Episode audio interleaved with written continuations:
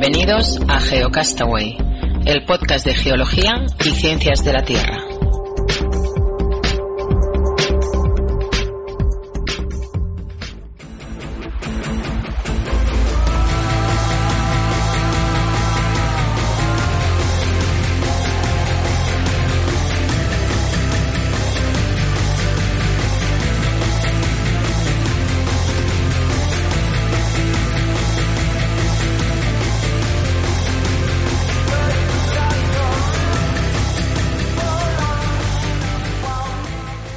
Saludos, bienvenidos a Geocastaway. Hoy es el programa número 45 de noviembre del 2013. Conmigo están Oscar y Vicente. ¿Qué tal? ¿Cómo estáis? Pues muy bien, aquí probando nueva tecnología, a ver cómo, cómo se nos da el programa de hoy. Sí, sí, Sí, aquí yo también probando la nueva tecnología. Y Carlas, escuchándote un poco entrecortado, ¿eh? Eh, ya que estamos haciendo pruebas con nuevas tecnologías. ¿Hacemos, Te aviso. ¿Hacemos publicidad o no tenemos que hacer Que, publicidad? Hombre, ya que lo que estamos, explícamos qué, qué estamos haciendo y cómo lo estamos haciendo, ¿no, Carlas? Bueno, estamos, para empezar, estoy usando un micrófono nuevo. Ah, o sea que ah, espero que se oiga mejor calidad en el audio. También estamos probando otro sistema de grabación que no es del Skype, es a través de TeamSpeak y de la plataforma Radio Podcastellano. Eh, muchas gracias a JJ por poner a, a disposición esta plataforma de grabación. Y bueno, esperemos. Oscar dice que se me corta un poco. No creo que sea por eh, la plataforma, sino que creo que hoy el internet mío es el que quizá falla un poco. Y nada, solo aclarar eso. Nueva tecnología, nuevo micro y, y mucho contenido preparado para, para el día de hoy. Que esperemos que, que sea de vuestro agrado. Y bueno, amigos geonáufragos, teníamos una primera cosa que deciros en la introducción y es que por fin hemos abierto un nuevo dominio que se llama Geonáufragos. Y diréis, ¿por qué abrimos un dominio Geonáufragos? Pues porque ya que tenemos Geocastaway, pues alguno de vosotros os habréis fijado que Geocastaway quiere decir geonáufragos en castellano, así que hemos decidido abrir nuestro dominio geonáufragos.com. ¿Verdad que sí, Carlas? Y bueno, como siempre empiezo el programa Bienvenidos Geonáufragos del Mundo, pues qué más, ¿no? Que tener los dos dominios, que los dos están activos, ¿eh? Tanto geocastaway.com como geonáufragos.com ya están activos, podéis entrar usando los, los dos dominios. Escuchen bien ese momento, se ha grabado algo, esto es real. Cada uno que opine lo que quiera. Quédense hasta el final porque hay una gran sorpresa. Yo la verdad eh, he configurado todo, pero aún no, no he entrado en el, en el nuevo dominio, así que entiendo que tú ya lo has hecho, ¿no? Sí, sí, Yo lo- ya, yo, yo ya he Yo- entrado. Yo estoy, yo estoy ahora mismo, estoy ahora mismo. Vamos a, a estrenarlo en directo unos cuantos. Pero tiene guasa que digas eso en directo, macho, o sea... El que lleva la web y no ha probado Yo, el dominio. Primero que nada, no quiero engañar a ninguno de nuestros oyentes y, y comento la verdad. He configurado todo, pero no había entrado. Acabo de entrar y veo que la cosa funciona bien, o sea que Ahí le tiene, con dos cojones. os animo a que probéis y luego, no sé, quizá más adelante intentamos hacer cositas con este dominio en paralelo a nuestro Geocastaway conocido por todos. Quería comentar que para Gozo en un Pozo, Oscar, el otro día le preguntaron ¿por qué os llamáis Geocastaway? Y me quedé en blanco, no sabía qué contestar. Dije, hostia, esto lo ha hecho Carlas y, y no me he metido yo nunca en el tema. Y luego comentando con la persona que lo hacía, que era con Luis Quevedo, que hicimos una, charla, una entrevista, él me dijo, ah, claro, Geocastaway quiere decir geonáufragos. Y me quedé así como un poco en blanco, así tonto, diciendo, vaya, podría estar un poco más atento al tema yo. Así que, ¿Cómo se puede tolerar eso? ¿No se da cuenta que así no, que no va bien? ¿Quieres que borre esta parte del podcast para No, cuando no. lo edite? es totalmente cierto, pero bueno, lo puedes borrar. me quedé muy sorprendido yo mismo de lo ignorante que era. Pues bueno, aparte del tema del dominio, ya entrando a temas más geológicos realmente o más acordes con los fenómenos naturales que asolan nuestro planeta, queríamos hacer un poco de mención del tifón que hemos tenido estos días en el sureste asiático. Que se llama Haiyan. En esto eh, he oído nombres diferentes yo. ¿Alguien ha seguido la, la lógica de por qué tenían un nombre aquí y otro nombre allá? O, no, sé, Pues bueno, no, no he seguido la en- lógica, ¿no? No, no, sé que tenía un no. nombre más como latino, ¿no? De Yolanda o algo así, puede ser. Sí, algo así, Yolanda, exacto. Bueno, Sí, pues es nada, de- hacer mencio- mención a este super mega fenómeno que ha sido un tifón. Diría que ha sido el que más fuerte ha llegado a tocar tierra de, de los registros que se tienen de tifones y de huracanes, ¿no? Sí, más de 300 kilómetros por hora. que eso ya, yo creo que la escala de huracanes y tifones es la Saffir Simpson que va de 1 a 5 y yo creo que la. Porque no hay más, si no, seguro que lo hubieran catalogado con otro número superior, porque. Le, le hubiesen puesto un 6, ¿no? Para él. Sí. Sí, sí. Imagino que muchos habréis visto las noticias en Filipinas por des muertos en las zonas donde pasó. Y, y otro tipo de problemas, los típicos asociados a construcciones, pues que ha habido muchas casas que de la gente que ha quedado viva, pues se encuentra con situaciones de casa donde ir a vivir y, y bueno, y la capacidad de resiliencia de la zona, pues habrá que ver cómo pueden reaccionar ante un evento de tal magnitud. Eh, no sé si habéis visto, también corrían por internet imágenes comparando lo que era el tifón y colocándolo en diferentes zonas, por ejemplo en un mapa de Estados Unidos o en un mapa de Europa, para que las gentes de estas latitudes nos hagamos un poco la idea de cómo, gran, cómo de grande era el fenómeno. Ahora tengo en, en mente la imagen que vi de, Inglaterra y Europa y realmente cubría toda Inglaterra y casi toda Francia también. O sea que estamos hablando de un evento bastante importante. Vamos a hablar un poquito de los sismos como hacemos cada mes. Recordamos que estamos en el mes de noviembre y como siempre buscaremos los sismos en nuestra página amiga del Servicio Geológico de Estados Unidos, el USGS, que si no, no sé si lo hemos comentado en otros programas, pero si os interesa el tema de los sismos podéis entrar en USGS, eh, buscáis Earthquake Map y veréis que cuando sale el mapa tenéis una opción que es como una ruedecilla, que son las options, y ahí podéis hacer filtrajes para ver los, los sismos que os interesan a partir de qué magnitud, entre fechas definidas, como queráis. En nuestro caso, como decía, estamos hablando en noviembre y sismos de más de 6.0 de magnitud. Y empezaremos nuestro viaje por la geografía del mapa en la zona de Tonga, que tenemos un sismo de 6.2 y para que os hagáis una idea,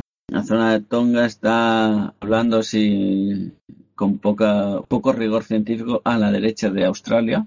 Ya veo, oigo las primeras risas, no, la gente no le gustan mis clases de geografía, pero bueno, ya así seguro que mis oyentes, o nuestros oyentes se aclaran bastante de la zona donde estamos hablando. Eh, estamos hablando de un sismo, como decía, de 6.2 que se produjo el día 2 de noviembre. El siguiente sismo que nos encontramos el día 12 de noviembre de una magnitud de 6.6 estamos hablando. Una profundidad este es de los más profundos que tenemos de 47,2 kilómetros determinada y estaríamos hablando de la zona de Rusia más al este y en la en la península que toca cerca de Japón que el mes pasado lo estuvimos hablando es la península de Kamchatka, Kamchatka, digo bien, Kamchatka. Kamchatka. Pues en esa zona es donde tenemos el sismo. Y el siguiente que nos encontramos es el día 14, ya, del mes de noviembre, de una magnitud de 6.1 en la zona del mar de Escocia, Escocia, Escocia, perdón, de, profundidad 10 kilómetros. Y para que os hagáis una idea, no es donde está este mar, sino que está puntita de la Antártida. No sé si todos tenéis en la, ima- en la mente la imagen de la Antártida, que hay como una península que sube hacia arriba casi a tocar de con Sudamérica, con la parte inferior de Sudamérica. Pues es- en esa zona es donde hemos tenido este sismo de 6.1 y el día 16, dos días más tarde, también una profundidad de 10 kilómetros, tenemos otro sismo de 6.8 en el mismo sitio y el día 17 otro sismo de 7.7, también a la misma profundidad y en, el- en la misma sector. Así que este, entre el día 14, 16 y 17 en esa zona bastante movimiento. A la Eh, derecha de Luego Australia. tenemos Ah, espera, que estoy. Llego tarde, pero bueno, es que ahora me acabo de. Me he hecho gracia. Muy bien, muy bien. Celebramos que te hacemos. vamos. La idea es transmitir información científica con poco rigor y con mucha gracia. Bueno, tenemos, seguimos en nuestro viaje de terremotos por la geografía mundial y tenemos ya, estamos a 19 de noviembre, tenemos un sismo en la zona de Indonesia, a ver si lo digo bien, en el noroeste de Tobelo, que el sismo es de magnitud 6.1 y una profundidad calculada de 38,8 kilómetros. Y estaríamos hablando encima de Australia, muy cerquita, bueno, en la zona de Indonesia. ¿Qué más? Tenemos este mes, el mismo 19, tenemos otro sismo de 6.0 en el norte de las Islas Marianas. también la tenemos en la zona de Indonesia, un poco más arriba, para que la gente se haga una, una, una idea así aproximada. Y para acabar ya los sismos que tenemos este mes, recogerse hasta el día de hoy, que hoy estamos a 28, tenemos uno de 6.5 en la zona de la región Fiji, el día 23, y de 6.5 y sale una profundidad calculada de 377 kilómetros y es a la derecha de Australia, que la zona que a Carlas le ha hecho tanta gracia. Y el último sismo en el Atlántico, en el Océano Atlántico, en la parte del sur, muy cerca también de los, del mar de Escocia, Escocia sí que hablábamos antes, en la zona entre Australia perdón, y Sudamérica. Y estamos hablando de un sismo de unos 10 kilómetros de profundidad, también calculada. Y hasta aquí el repaso de, sismos con nuestra pequeña clase de geografía general a la derecha de Australia que le ha hecho tanta gracia a Carlas. Y nada, ya el mes que viene volveremos a comentar los sismos. Y hasta aquí lo que quería comentar yo de este mes. Bueno, Oscar, yo también quería saber mm, eh, si, porque creía que nos ibas a hablar también de, del satélite GOCE o GOS o no sé cómo se pronuncia. Sí, yo tampoco sé cómo se pronuncia, pero sí comentar, comentar que hay un satélite GOCE o Goce, que eh, desde el marzo del 2009 ha estado cartografiando la gravitación terrestre y que, va bueno, que ha finalizado la, su misión el mes pasado. ¿Y cómo se ha finalizado su misión? Pues nuestro amigo satélite cartografiador se ha desintegrado al entrar en contacto con la atmósfera terrestre y bueno, solo comentar eso. Desde el final, el triste final que tienen nuestros satélites que nos ayudan, que mira, hacemos entrar para adentro y que se desintegra. Hay que destacar sobre todo eso, que nos dan una información súper valuosa. Los satélites, sobre todo eso, a nivel de cartografía, es impresionante. Y nada, ahora sí que ya Carla y Vicente dejo hablar un poquito. No, creo que le, creo que le toca a Carles. No, estaba viendo qué significaba GOS, ¿eh? GOS, o como se diga, y quiere decir Gravity Ocean Circulation Explorer que yo creo que ponen primero las letras y luego piensan en, en qué quieren decir.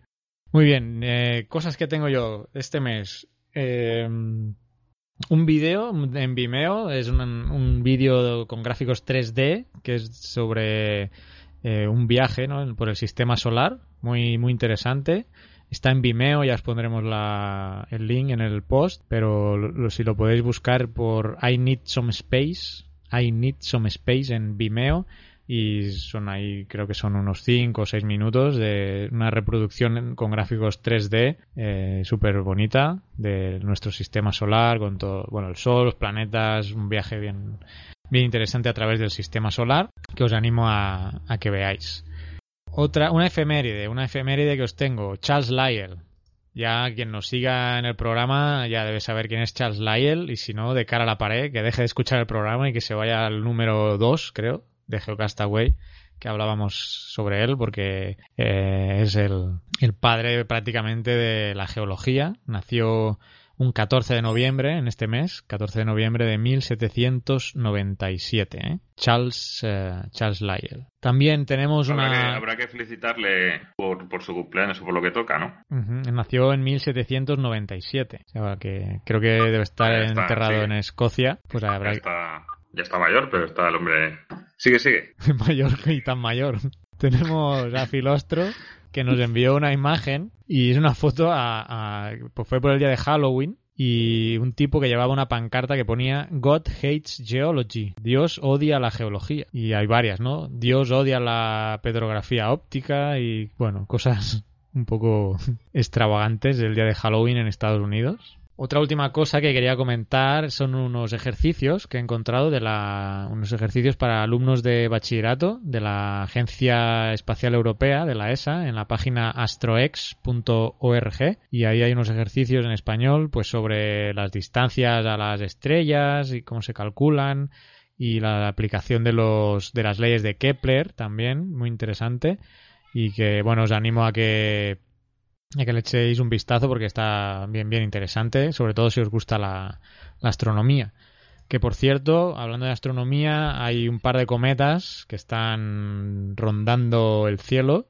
Uno es el ISON y otro creo que se llamaba se llama Lovejoy y esperamos en el transcurso del programa poder entrevistar a, a una persona que nos hable de este tema. Por eso no, no nos vamos a extender más en la intro porque bueno, el ISON está dando de qué hablar. No sé si lo habéis oído ahí. Creo que Vicente está jugando con la aplicación de la piedrecita. Es que sí, es que iba a decirlo, estaba, estaba limpiándolo porque estaba, ya me iba a tocar a mí hablar ahora y quería hablar yo de cuidar tu piedra, pero ya está. Estaba aprovechando para, para, para limpiarla. Muy bien, veo que tú también la tienes. No, yo no la tengo porque tengo iPhone, pero ya cuando la, Ah. hablamos de ella el mes pasado ya, ya lo oí ya. Ah, pues, pues, pues yo decir que tengo hasta, le he convencido a mis hermanas y todo, tengo, tengo familiares ya que se han bajado la aplicación, están encantados con, con la aplicación y que nada, que, que puedes ir ahí haciendo un montón de cosas, que pasas el rato con la piedra. Yo estoy encantado. Sí, sí, le puedes, a ella le puedes poner gafas, sombreros. Ah, amigo, ah, ¿veis? ¿Veis? Tanto que la criticasteis y ahora ya no puedes vivir sin ella. Sí, sí. Qué programa Sí, más surrealista que está saliendo. Claro que sí, y de hecho yo tengo que- una piedra, tengo una piedra ya que, ¿sabes? Va- La máscara creo que es como una especie de diamante que son 3 millones de puntos. Pero bueno, ahí estamos, ¿eh? O sea que yo tengo, tengo mi, mi piedra, me la limpio, le echo la pelotita y eso y ahí ya estamos. O sea que, que, que nada, y que, que está muy bien y que la gente se va enganchando. Que de hecho está entre, estaba la número 15 o así de, de, de aplicaciones gratuitas en el Play Store de, de Android, ¿eh? O sea que no Sí. es tontería. Yo la Ah. estuve probando y no conseguí hacer nada. Me Es sorprende. que no hace, es que no hace nada. es una piedra. Ya lo sé, ya lo sé. Por eso te iba a decir, me sorprende que estés En el, en el top consiguiendo que haya gratis, gente que le interese el tema. en el top gratis, a ver en- si la encuentro en cuál está. Claro que sí, hay que apoyar todo lo que incentive el aprendizaje Claro sí. de la Todo geología. ver con una piedra. ¿no? Claro, mis, mis amigos me han dicho que estoy tarado, pero lo, pero ahora no la encuentro. Igual está más abajo ahora, pero vamos, no, no está tan. Pero vamos, que, que se puede encontrar lo de cuidado. No, mira, está en, en el puesto 32, 32 del top gratis de, de Android.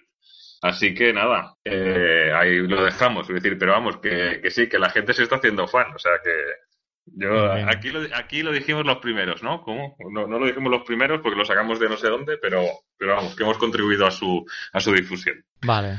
¿Algo más en la... Sí, mira, se me olvida una cosa. Siguiendo aquí con las coñas, eh, con las bromas y tal, eh, está la segunda edición del concurso de monólogos científicos del FAMELAB, que, de- que, organiza la, la Secretaría de Ciencia y Tecnología, creo, de- del Ministerio. Y está en su segunda edición, o sea que ya sabéis, todo Vicent, por ejemplo, puede salir con la aplicación a hacer un monólogo ahí de un par de minutos, creo que lo cuelgas en YouTube. Y si no estoy equivocado, de los ganadores de la primera edición, hay, hay un geólogo por ahí metido que tenemos que contactar con él y traérnoslo para hablar con él, ¿eh? De los, no sé si es de los quedó tercero de los cinco Sí, sí, primeros de la claro. primera edición, eh, es un geólogo. Entonces lo, va, lo vamos a vamos a buscarlo, a contactar con él y a ver si lo podemos tener en, en Geocastaway. ¿Que no te animas a hacer ese monólogo con la aplicación ahí?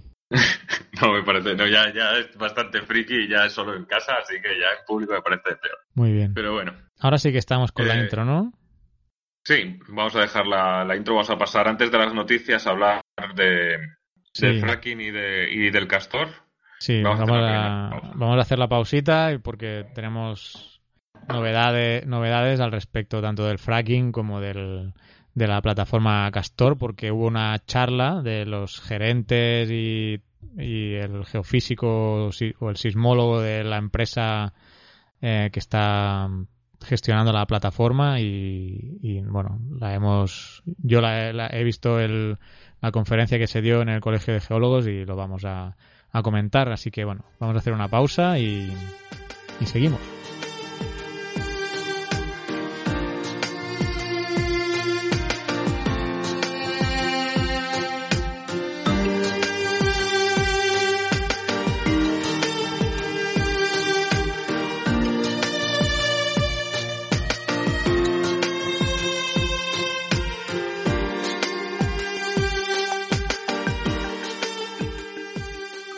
Bueno, pues antes de hablar del, del, del castor, eh, vamos a hablar también de un tema relacionado, unas, porque tenemos, hemos tenido unas cuantas, acceso a unas cuantas charlas relacionadas con el, con el fracking. Sabéis que siempre acabamos hablando de, en cada, en, eh, en cada programa o cada dos programas va saliendo el tema. Entonces vamos a dejar los, los links de eh, una en la página web. Una es la de la del doctor hemos hablado alguna vez de esta charla. Dura una hora y 45 minutos, pero está, haremos alguna mención sobre ella. Otra es eh, una charla sobre el fracking y sus impactos del doctor José Luis Simón, que catedrático de Geología de la Universidad de Zaragoza, fue profesor mío cuando yo estudié allí, que la dio, que era una, en un ciclo de conferencias organizado por Ecologistas en Acción.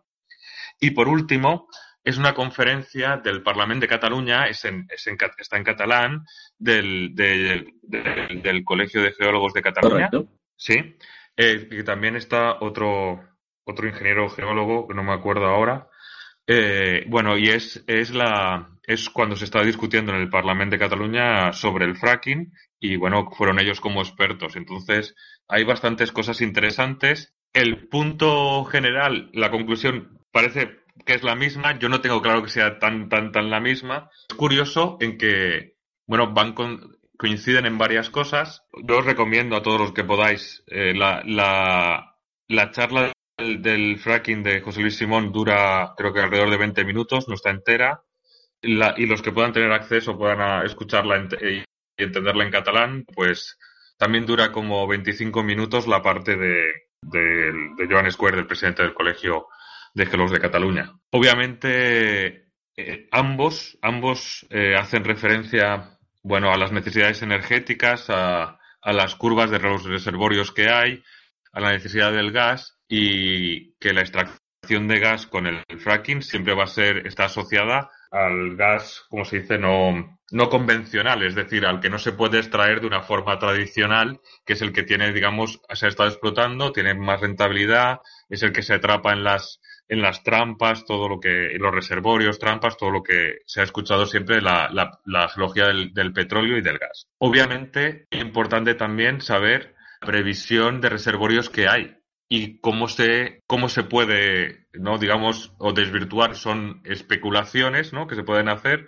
y que pueden hacer que sean más o menos interesantes. Y cómo eh, muchas empresas, el, el, el presidente del, del, Colegio de Geólogos de, de Cataluña ponía el ejemplo de que, de que en Cataluña se han dado licencias de investigación y a, respuestas de, algún parlamentario decía, ¿cómo se explica esto? Si, porque él decía que era complicado, ya luego daremos algún dato. Decía, es bastante sencillo. Si es una empresa canadiense que, que está en bolsa en Canadá, en Canadá no tienen por qué saber la geología de Cataluña, en este caso la geología general de, de España, pues dicen que tienen zonas de estudios donde ¿no? Entonces eso hace que de especulación esa empresa puede ir mejor en bolsa, ¿no?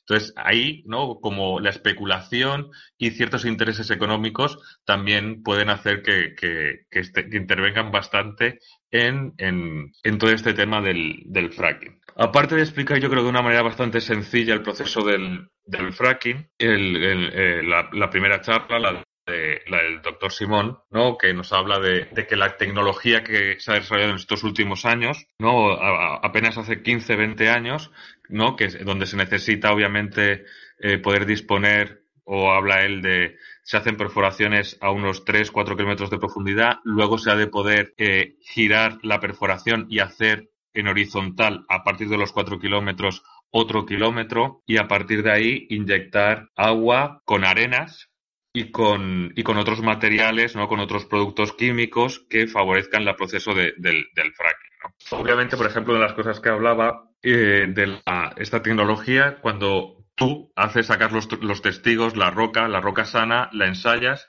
eh, tú vas a saber qué presión necesitas para poder fracturarla y poder llevar a cabo, digamos, esta técnica. Eso siempre y cuando estemos ante una roca sana, ¿no? A veces donde podemos tener, encontrar este tipo de depósitos eh, explotables de, gas, eh, no, no tiene por qué ser todo roca sana y poder haber una fracturación, con lo cual el valor que hayamos podido calcular para romper esa roca sana puede ser excesivo para una roca que no está igual en su, en su mejor situación, ¿no? que digamos que podemos tener problemas asociados. Es decir, que conocer la fracturación existente de donde están esos reservorios puede ser un, punto conflictivo porque al meterle esa presión no sabemos, por ejemplo, cómo va a poder eh, reaccionar el subsuelo ante esta, ante esta presión, ¿no? Por otro lado, hablaban de tres problemas, en los, los dos ponentes coincidían en tres problemas que decían son de una forma objetiva. Para la explotación y el fracking se necesitan una gran cantidad de espacio en superficie y se necesita tener, eh, a diferencia de la extracción de petróleo o de gas tradicional, son eh, sondeos dirigidos, poca aplicación, igual una decenas, igual hasta centenas de metros alrededor de la tubería horizontal que puede tener como un metro de profundidad. Es decir, que uno hablaba de que mínimo por kilómetro cuadrado de explotación tendría que haber mínimo dos pozos hasta un máximo de seis. O sea, estamos hablando de una bastante densidad. Y teniendo en cuenta la cantidad de equipamiento, espacio y instalaciones que se necesitan para explotar. Es decir, cuando hablaba el, el, el presidente del Colegio de Geólogos de Cataluña, que hablaba de las zonas donde había posibilidad donde se habían encontrado reservorios de este gas eh, no convencional, claro, había que tenerlo en cuenta, ¿no? Por otro lado, otro gran inconveniente es el gran consumo de agua. El consumo de agua que cada pozo necesita del orden de 15.000 metros cúbicos de agua y según eh, el profesor Simón, eh, cada dos o tres años hay que renovar esa cantidad entre pérdidas y todo eso. Aparte de la posibilidad de movilizar, aunque no estemos hablando ya de lo que se le mete, ¿no? Que se le meten, el agua lleva, lleva unas arenas, se le mete un fluidificante para que puedan circular esas arenas, que una vez se fractura se interesa que esas grietas se queden abiertas, ¿no? Entonces luego se ha de retirar el agua y se ha de quedar la arena ocupando las grietas que ha hecho esa fracturación, procesos químicos.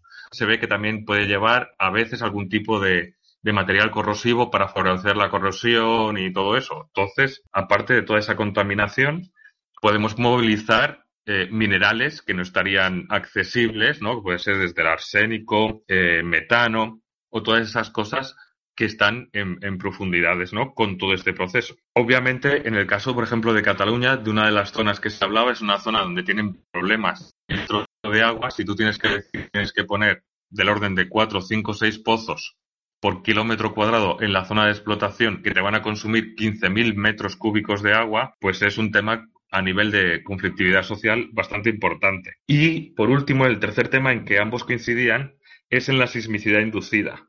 Obviamente, cuando estamos metiendo eh, presiones que en el caso del, del, fracking pueden oscilar entre 600 y 700 atmósferas y ya tenemos una zona de sismicidad más o menor y, hay una existencia de fallas, obviamente una falla y cierta compresión o cierta presión eh, geológica normal, pues sabemos que las fallas van acumulando la energía hasta que llega un momento en que se mueven y generan pues eh, pequeños movimientos. En función de, de varias cosas, pues tendremos terremotos de mayor o menor magnitud en la península ibérica normalmente no hay magnitud, pero bueno, se dan y son recurrentes. Obviamente, con, este fenómeno y con la, inserción de, de, estas presiones, contribuimos a que ese ciclo de esa falla pueda ser más corto, más breve. Es decir, si una falla va acumulando energía en mil años, podemos hacer que se libere pasado mañana, por hablar de alguna forma, ¿no? Esto es más lo,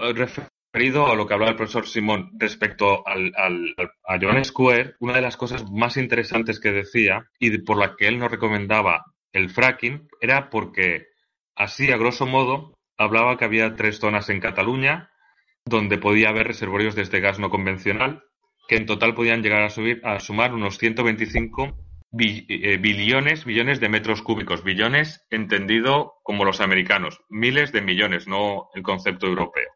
Pero de esos 125 realmente solo sería, habría poder real, de extracción real, alrededor de unos 5 eh, billones de metros cúbicos. Para poner un poco en contexto, el consumo de gas de Cataluña en el año 2009 fue de 3 billones de metros cúbicos. Es decir, que habría que hacer un montón de esfuerzo, un montón de trabajo, un montón de inversión para conseguir un año y medio de suministro de gas eh, para, para Cataluña, ¿no? En el caso solamente, por ejemplo, he estado hablando de datos solamente referidos a Cataluña. Por lo tanto, lo que él consideraba es que, que no, que no era, digamos, eh, rentable. Una de las principales diferencias que podíamos ver era la, el- la accidentalidad, ¿no? Eh, el profesor Simón hablaba de que es, un, es un- una técnica que da lugar a que puedan haber eh, problemas a nivel de fracturación, que se pueda fracturar el pozo, puedan haber escapes de agua, escapes de gas y que acaben dando problemas de contaminación. Sin embargo, el señor Square hablaba de que eso al fin y al cabo son eh, errores e incidencias y que hacer, si se hiciese bien, que hacerlo bien y hacerlo perfecto tiene un coste enorme, no deberían de por qué eh, pasar, ¿no? Digamos que él no quería entrar, ¿no? Pero digamos que él hablaba de la contaminación de los acuíferos con gas metano, el ejemplo que hemos visto todos de, de Gasland, que se abría el grifo y salía y se le pegaba fuego la llama, eso sería un, un accidente, ¿no? Que si, se- si se hiciera bien la técnica no tendría por qué pasar. Claro, me gusta más la, la teoría o la parte del profesor Simón en la que habla de que, de que con esta técnica es muy fácil que pasen este tipo de accidentes. Y, este, y para terminar, que eh, ha habido un estudio de que por cada, hablaba el señor Square, de por cada 10.000 metros de cúbicos de agua inyectada con esta técnica, se produce un, un sismo de magnitud 3,3. Y cada vez que dupliquemos esa cantidad de agua, se va subiendo eh, 0,4 puntos. Con lo cual está en el límite de lo que es sensible eh, para el humano. Bueno, y al cabo él terminaba diciendo que no solucionaba nada, que no solucionaba el modelo energético de nuestro país, de que los depósitos en las grandes cantidades que puede haber en, países como Estados Unidos no es aplicable para Europa y sobre todo para la zona de la península ibérica y que no era recomendable. Sin embargo, dejaba abierto la puerta al, uso del fracking para otras tecnologías como podría ser eh, el tema de la geotermia de baja, de baja entalpía, ¿no? Con lo cual yo creo que ahí se ha quedado al final un poco, me ha dejado a mí con alguna, con alguna duda y con que, a- a- bueno, que decir que obviamente yo creo que aquí en Europa, por ejemplo, la, rentabilidad de la geotermia no se puede comparar en una zona como Centroamérica, donde, bueno, es, es, es una fuente importante de, energía. Así que más o menos esto era todo, ¿no? Y hablar es un poco de la, de la relación entre la inserción de fluidos y líquidos de alta presión con unas zonas de, de gran fracturación y de sismicidad, ¿no? Que se pueden reactivar, que entiendo que es algo parecido a lo que se, que se cree que ha pasado en el castor, ¿no, Carles? No Sí, sé si me he liado mucho, si he dicho muchos datos, y si se ha entendido o no se ha entendido. No, no, yo creo que sí, que has hecho un buen resumen. Yo m- me quedaría, bueno, con una cosa del doctor Simón que, que has comentado ahora, ¿no? Del modelo energético, ah, que al principio creo que mostraban una gráfica en que, en que sumando todas las explotaciones de, de hidrocarburos, siempre hacia el futuro había un declive, incluso agregándole esta explotación de la, del, del gas de, de pizarra, ma- mm, técnicamente mal dicho, pero él comentaba que había visto modelos mucho más optimistas en que la- el aporte de este, de este gas proveniente del fracking hacía cambiar la curva de declive de energética. O sea que gracias a, eh, a esa explotación de gas se eh, mantenía en alza la producción de, de hidrocarburos, ¿eh? Y eso me, me sorprendió, ¿no? La, bueno, me llamó la ese- atención en ese, ese punto yo dato. creo que ah, ambos coincidían en que realmente eh, en, en general en- a nivel mundial pues habría que discutir porque hay mucha incertidumbre de los reservorios tanto de gas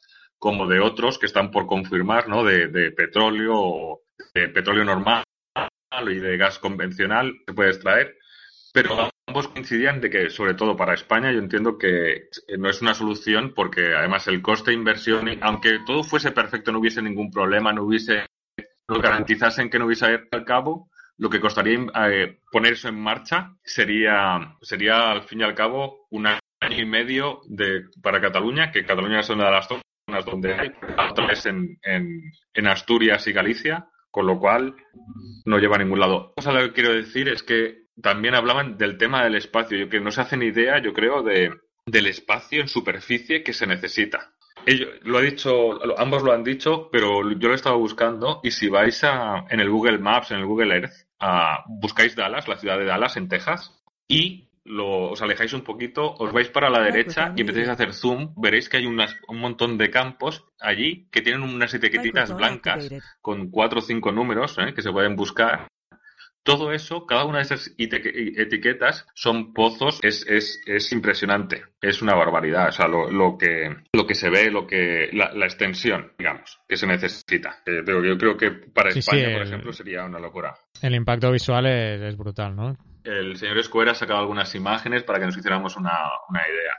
Y más teniendo en cuenta de que en el caso de Cataluña, los reservorios interesantes, es decir, hablaba de que en Cataluña hay tres zonas geológicas así a grosso modo, Neos, la cuenca del Ebro y las, y las cordilleras costero-catalanas. Eh, en la cuenca del Ebro creo que había alrededor de 32 billones de metros cúbicos, en las costeros catalanas unos 15 y unos 85 billones de metros cúbicos en la zona del Pirineo. Se estima.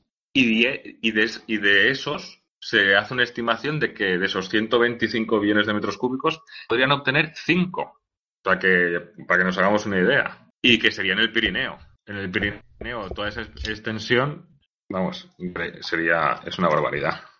Sí, está complicado. O- Otra cosa, de otra presentación del doctor Ingrafea, que él es ingeniero, también yo creo que ya la habíamos comentado en otro podcast. Os pondremos los links de todas estos, estas presentaciones y esta del doctor Ingrafea, que está en inglés, que dura aproximadamente dos horas. Pero con lo que me quedo de toda esa exposición que él hizo eh, fue que él mencionaba el fracking no les va a aportar mejor calidad de vida. El fracking les puede aportar dinero. El fracking les puede aportar más, eh, más aporte energético, pero lo que no les va a aportar el fracking es mejor calidad de vida. La van a, se o la, o la- o la Sí. van a tener igual o peor.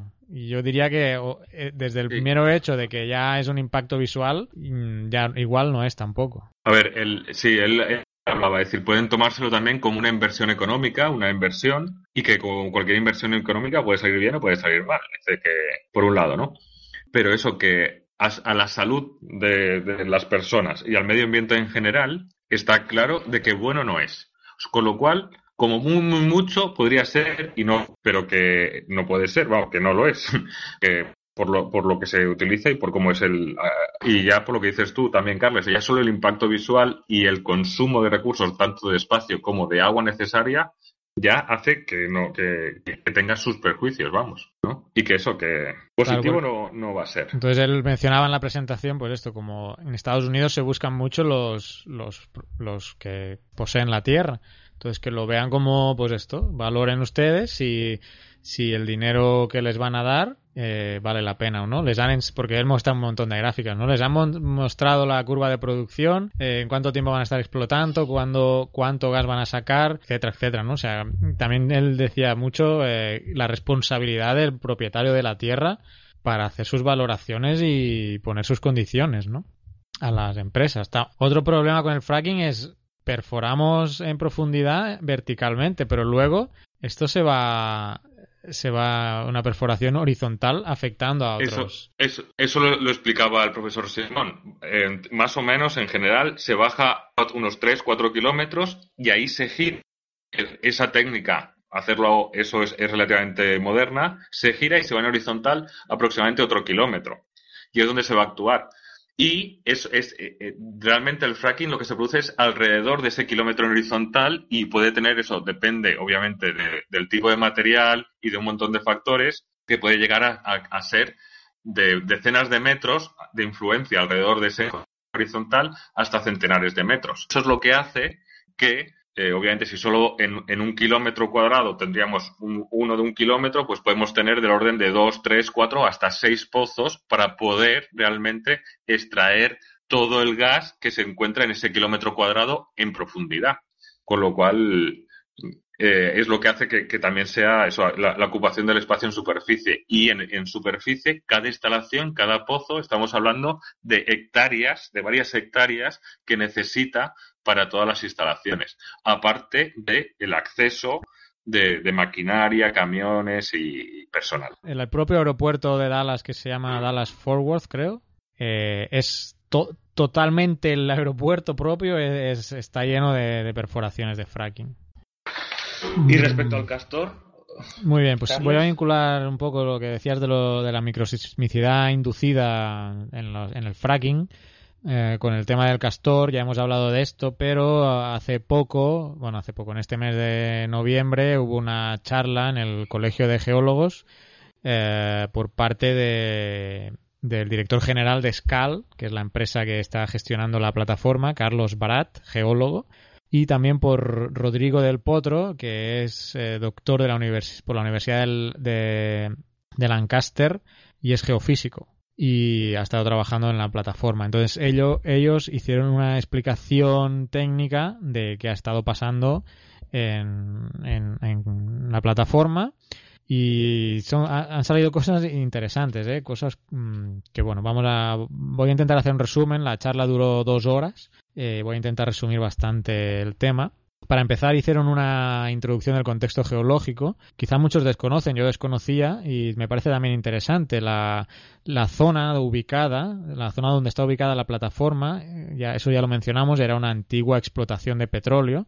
Eh, y son, geológicamente, se trata de calizas. Son calizas que fueron explotadas, o sea, el petróleo que contenían estas calizas ya las explotó la empresa Shell y realmente eh, son cavernas, o sea, muchas veces el, el, petróleo se, se, almacena en rocas poro, muy porosas, pero en este caso la presentación hablaba de directamente de rocas calizas con, con grandes huecos, eh, cavernas, que eh, actúan como un sistema de reservorio de tipo pistón. ¿Eso qué quiere decir?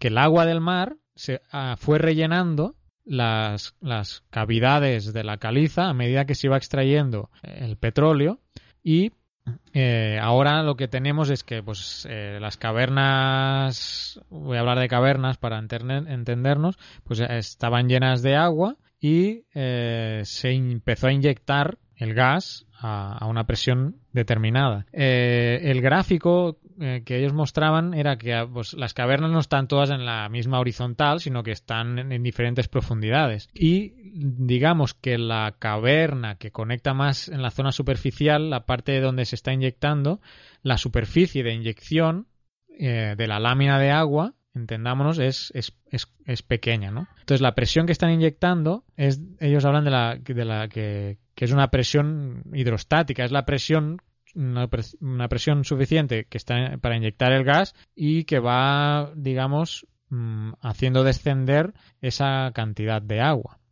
Esa presión es mucho mayor en, la fase inicial, por esto que os decía, ¿no? Eh, porque la superficie de, mm, de, la lámina de agua donde están inyectando la presión es pequeña y a medida que, va reduciéndose o descendiendo la lámina de agua, eh, se está abarcando luego una mayor extensión de la, de la, de la, de la caverna, ¿no? No sé si me, si me estáis entendiendo. Supongamos una caverna que es una, una, un cuadrado y del cuadrado sale una pequeña chimenea, ¿no? Supongamos. Si la presión para inyectar por la chimenea, la lámina de agua, o sea, la presión es mayor, si yo voy bajando la lámina de agua de esa pequeña chimenea, cuando llega a la propia propio cubo, ya la lámina, la lámina eh, es mucho menor o sea, perdón, es mucho mayor y la presión que hago se distribuye en mucha más superficie. Entonces ellos alegan que la presión que se ha estado, que se estuvo trabajando los primeros días eh, es la mayor presión a la que se va a estar trabajando y que a partir de ahí la presión va a ir va a ir descendiendo, ¿no? Tienen muchos estudios de sísmica, de en 3D del 2005, recuperan estudios de la propia de la propia Shell, ¿no? Ellos tienen un estudio de impacto ambiental que se hace público en esas fechas de del 2005. Se le envían los, los resúmenes a, la comunidad de, a la comunidad valenciana, a Cataluña, al propio ministerio para observaciones. En ese sentido, el Observatorio del Ebro, y esto salió en los medios de comunicación, eh, pidió que se hiciera un estudio sísmico para verificar que la inyección no provocaba no provocaba eh, mm, fra- fracturas nuevas o, extendía las que ya había, ¿no? Y por eso se instalaron estaciones sísmicas en el 2009 y incluso la, ah, se realizó un estudio por el Instituto, Francés del Petróleo eh, sobre las presiones de trabajo que, en las que iba a operar la plataforma para que no generara fracturas y se definieron se definió la presión en 49 bares, 49 bares de presión de trabajo. Entonces ellos, eh, en base a esos estudios, pues eh, mm, mencionan que no hay sobrepresiones que puedan generar nuevas fracturas, mm, que no hay fugas de gas, a pesar de, lo- de la microsismicidad, eh, pueden, eh, pueden asegurar eso, ¿no? Y que no, y que no eh, y que los microsismos, y esta parte es, es bien curiosa, ¿no? Porque luego empiezan a hablar de la microsismicidad y de los propios sismos, porque recordemos que hubo sismos de 4.2, ¿no? El, el geofísico habla de un poco del récord mm, del registro de sismicidad con 516 eventos entre el 5 de septiembre y el 23 de octubre, habiendo este pico de 4.2. Certifica que la sismicidad empezó tras la inyección y remarca muy claramente que la gente debe diferenciar entre la magnitud del sismo y la intensidad. Que la intensidad del sismo, eh, o sea, la magnitud es la, la energía liberada por el, por, el, por el sismo, que fue de 4.2, pero que la intensidad, que es la- cómo se recibe o los efectos que puede causar dependiendo de si está cerca o más lejos del epicentro, eso es la intensidad, ¿no? Más, más subjetiva. Eh, la intensidad es de 3. Una intensidad máxima de 3 que en ningún caso puede hacer eh, daños a estructuras ni a personas. Identifican dos familias de sismos. Una microsismicidad o enjambre sísmico que le llaman y otro que son eventos sísmicos principales, que son el 21 de septiembre con ese 4.2. 4.2. Entonces, por un lado ya tenemos eh, enjambre sísmico, microsismicidad y otro eventos principales. Y estudian los tensores de momento, que me acuerdo que Oscar habló en un programa de esto, que son como las pelotas de playa aquella, ¿eh? ¿recuerdas, Oscar? Estudiaron esos tensores de momento de los eventos principales para intentar identificar qué fallas fueron las causantes de estos eventos principales. Y llegan a la conclusión de que, de que, las, de que las fallas eh, son en dirección mm, noroeste-sureste. Es decir, coincidiendo con la famosa falla de Amposta que, que, salió en los medios eh, de comunicación. Entonces, ellos tienen todos estos datos, tienen la, la presión litostática de, de- estas cavernas, la, la presión a la que están inyectando el gas, conocen el cambio de magnitud de este tensor de momento y llegan a la conclusión siguiente, que es la que salió en prensa como titular prácticamente, que es Castor no cambia el campo de esfuerzo. ¿Y cómo justifican esto? Y es algo que ya ha mencionado Vicen antes con lo de la sismicidad inducida, que el propio en la propia charla el profesor no me acuerdo el profesor que habló del fracking eh, menciona que ahora le llaman sismicidad anticipada no cuando toda la vida se había llamado sismicidad inducida quizá lo de anticipada lo han puesto para para no parecer que está creada por el ser humano no es decir inducida pero realmente eh, aunque dicen que el castor no cambia el campo de esfuerzos lo justifican dicien- diciendo lo que ha dicho Vicent, que estamos en un ciclo en que una falla puede generar un, un desplazamiento y por tanto un sismo. ¿no? Eh, tiene una subida progresiva de, de acumulación de energía hasta que de repente baja en picado porque hay una rotura y se produce el sismo. Entonces, Castor, según la presentación, ah, ha provocado una sismicidad anticipada. Es decir, eh, si el pico de energía máximo donde se produce la rotura era eh, en un tiempo X, lo que hace Castor es producir esa rotura en un tiempo X menos algo. Entonces, la justificación es esa falla siempre iba a provocar un sismo, siempre iba a romper. ¿Cuándo iba a romper? No se Sí. sabe, no lo saben, no se Claro, sabe. sí, sí, claro.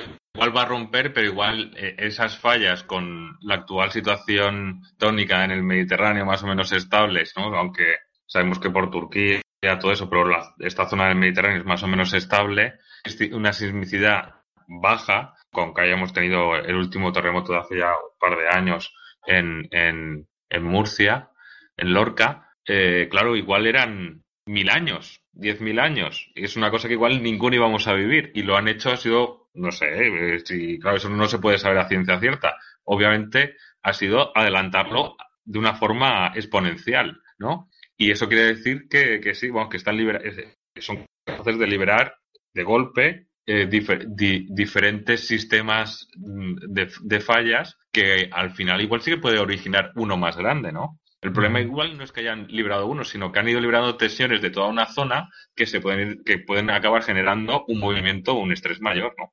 Sí, pero también el profesor Simón también hacía alguna sobre lo de la lo de la sismicidad anticipada, que es una forma así como que es la inducida, vamos, que es generada por antrópicamente. Sí, sí, por eso que ahora le llaman anticipada, pero bueno, realmente se puede decir que es inducida, ¿no? Por, porque inducida ya implica la mano del ser humano en, en, el tema, ¿no? En cambio, anticipada no, no está implícito en la palabra, pero bueno, son cuestiones semánticas, pero bueno, que al final sí que importan. Es como lo de la minería verde o eh, cosas de estas que se cambian de nombre para para aparentar otra cosa y esto lo, los políticos lo saben manejar muy bien. Pero bueno, ya terminando la explicación y solo ya... Sí, esto está, está, eh, está, de moda repetir mucho ciertas consignas que aunque sean mentiras, a ver si por repetición la gente se los cree. Pero, pero bien. Sí, perdona. No, no, solo ya para terminar, eh, terminar la, la, magnitud máxima de un sismo mencionan que, bueno, y es así, que es proporcional a la longitud de la falla. Entonces, la presentación eh, no hay ningún estudio detallado de la falla de Amposta, entonces no se conoce bien cuál es el cuál es la longitud o el detalle concreto de, esta falla. Hay eh, estudios eh, regionales de, de, la sismicidad y la tectónica, pero no, no se habla de, de la falla de Amposta en concreto.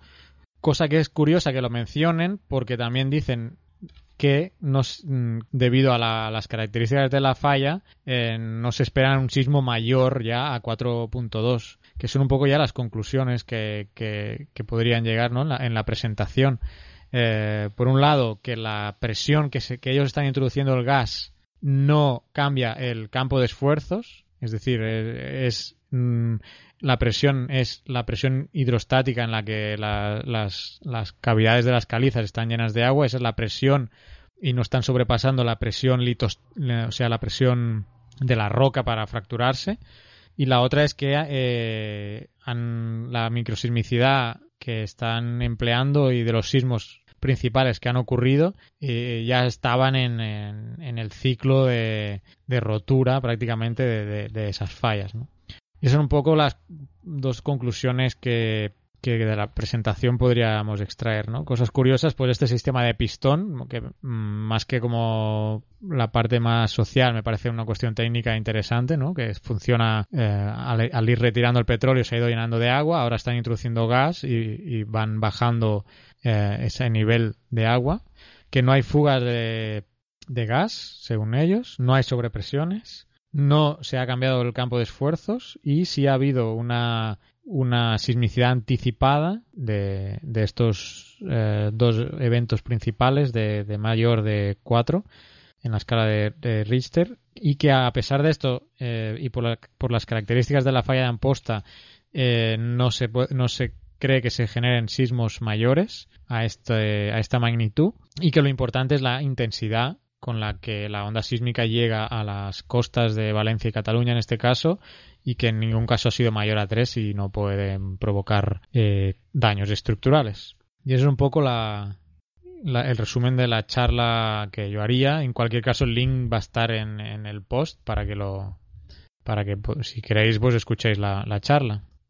Eh, yo quería añadir antes que acabo de colgar en, en el Twitter con, Castaway, ¿de acuerdo? O sea, una foto que he encontrado de un campo de, de explotación de gas no convencional, ¿no? De, en Wyoming, ¿no? Donde se ve, pues, como la, la densidad de, de pozos de, de, fracking necesarios, ¿no? Muy bien. Para lo, si alguien lo quiere consultar también. Lo retuite, retuitearemos.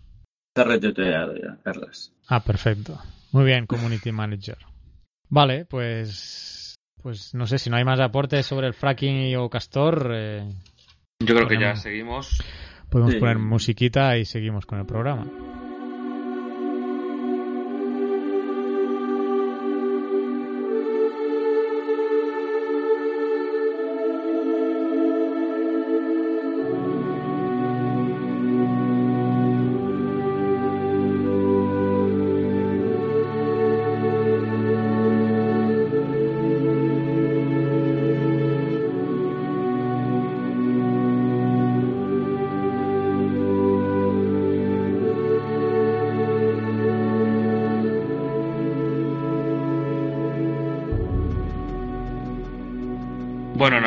Noticias tampoco, bueno, Oscar ya ha hablado en, al principio del programa del tifón y yo simplemente quería hacer dos, dos pequeños apuntes. Uno es un, por, por, por celebrarlo, ¿no? Nueva web que ha salido de ciencia, que se llama G-Ciencia, es de Ciencia Galega.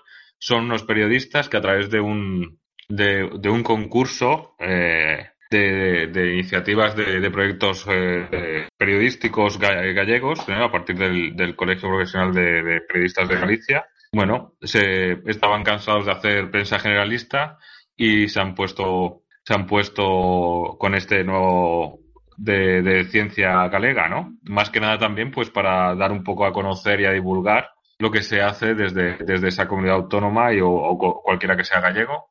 No sé si lo he dicho, se llama G-Ciencia, como ciencia galega, gciencia.com.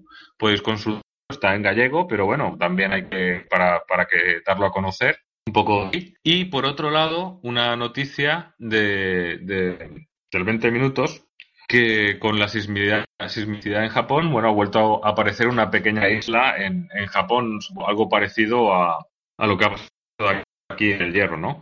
Una nueva isla que tiene unos 200 metros de ancho, es la primera que se produce en el archipiélago japonés desde 1973 y que, bueno, eh, es una noticia del 21 de noviembre y, bueno, que la, podéis buscar en el 20 minutos. Está, está en, el 20 minutos está el, el vídeo de, de, de cómo es la erupción, de cómo se va viendo que está saliendo el eh, material, piroclastos, tal, y, gases enfrente de la costa, está totalmente activa, son 45 segundos, seguramente supongo que en YouTube también, si lo buscáis, también debe de estar. No sé si lo podríamos enlazar por ahí en algún sitio. Y eso, y que es la primera erupción en, en 40 años. Poco más, es decir, que simplemente yo creo que hoy ya hemos tenido muchas cosas en, en la primera parte y ya seguimos, ¿no? Carles, ¿te parece? Vale. Voy a comentar yo un par de cosas así muy rápidas, que siempre me- mencionamos el mes pasado el blog de geografiainfinita.com y yo creo que, bueno, sacan posts muy interesantes. Ya mencionamos el, del, del- el de los visados el mes pasado y este mes ha sacado otro post con los residuos urbanos generados por habitante a nivel mundial. Y bueno, eh, eh, mira, encabeza en la lista, Kuwait encabeza la lista y luego le siguen gran parte de los países del Caribe, con Antigua y, Barba- y Barbuda y Barbados. Y también Nueva Zelanda incluso está ahí, la Guayana y Sri Lanka. Y por el lado contrario, y esto va a hacer pensar mucho, porque por el lado contrario está Ghana, Nepal, Uruguay, Mozambique e Irán, que son los que generan menos residuos. Y esto me lleva a mí un análisis de, bueno, ¿será que generan menos residuos? Porque ¿cómo, cómo miden los residuos? Supongo que van a los vertederos y, miden ahí alguna cantidad. ¿Y, lo que no se lleva a los vertederos, qué? No, su- supongo que tendrán, bueno, a ver, seguro que tiene que ver con el consumo y con el tipo de consumo. Obviamente, si, si no tienen gran consumo y tienen solamente productos de, lo, de autocultivo y alto, tendrán poco, poco desperdicio, ¿no? Pero bueno, pero supongo que habrá, que estarán por ahí en algún sitio, estarán explicados los criterios en los que se basa para hacer el estudio, ¿no? Sí, no, no detalla, como habría que ir al, a la fuente de, del artículo, porque ese es un post, pero bueno, hay un artículo en Nature que ahí, ahí tiene que ir explicado, obviamente. Y nada, y otra cosa que quería comentar es que se está celebrando en Varsovia, eh, no sé si ya debe estar a punto de terminar, la, la cumbre del clima, creo que ya quizá ya ha terminado, y se estaba celebrando al mismo tiempo la, la- al mismo tiempo la cumbre mundial del carbón. Y entonces, bueno, se han creado un montón de protestas eh, en, en Varsovia por, por esa doble cumbre, por un lado la, la cumbre mundial del clima y por otra la, la cumbre mundial del, del carbón, ¿no? Solo mencionarlo y, y nada, esos, esos dos apuntes quería hacer solamente. Y nada, y seguimos, ¿no? Con el Bueno. programa. Seguimos. Ujú.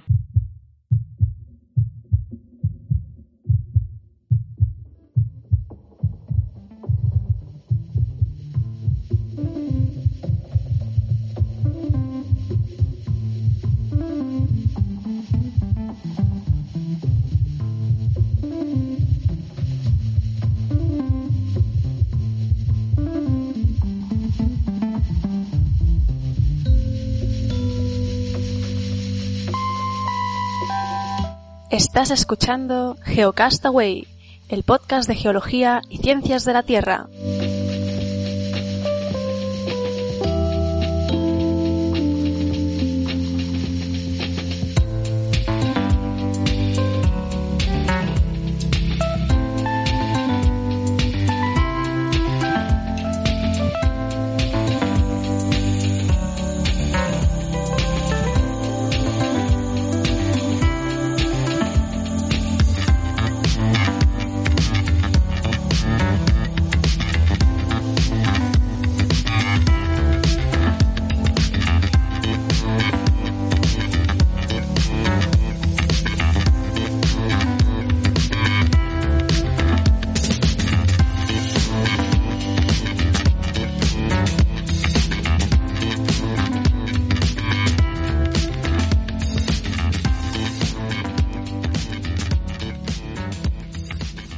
Bien amigos, eh, seguimos en el programa. Con nosotros tenemos ahora a Jorge Arturo Colorado. Él es antropólogo, profesor universitario, investigador, aficionado a la astronomía, divulgador científico, investigador en arqueoastronomía y etnoastronomía. Quizás nos va a explicar ahora qué significa esto. Y socio fundador de la Asociación Salvadoreña de Astronomía, que se llama ASTRO, y también colabora con el planetario de un museo infantil ¿no? Mm, que se llama Tin Marín aquí en El Salvador. Eh, muchas gracias Jorge por atendernos.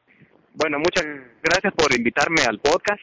Eh, lo que tenemos este día es el acercamiento al Sol eh, del cometa Ison, que es un cometa que desde el año pasado ha estado popularizando en todos los medios de comunicación porque se creía de que el cometa iba a dar un espectáculo celeste como ningún otro, ¿no?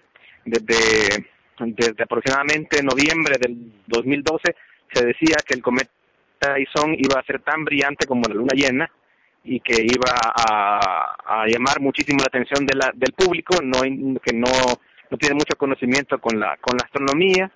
Sin embargo, en el transcurso del 2013 hemos visto que el Ison no se ha comportado de la forma que esperábamos el, cometa no ha no ha eh, no ha brillado como como se suponía. El cometa sí ha sido más más un cometa como cualquier otro. Se tenía alguna esperanza de que con el acercamiento al sol que iba a ocurrir el día el 28 de noviembre es decir este día iba a iba a brillar aún más. Sin embargo hace hace aproximadamente dos horas esto lo estamos grabando el 28 de noviembre, aquí a la hora de El Salvador son las casi las 3 de la tarde, hace unas dos horas, los observatorios, el SOHO, que es un observatorio espacial que está, que está observando al Sol, pues han visto que el cometa prácticamente ha desaparecido.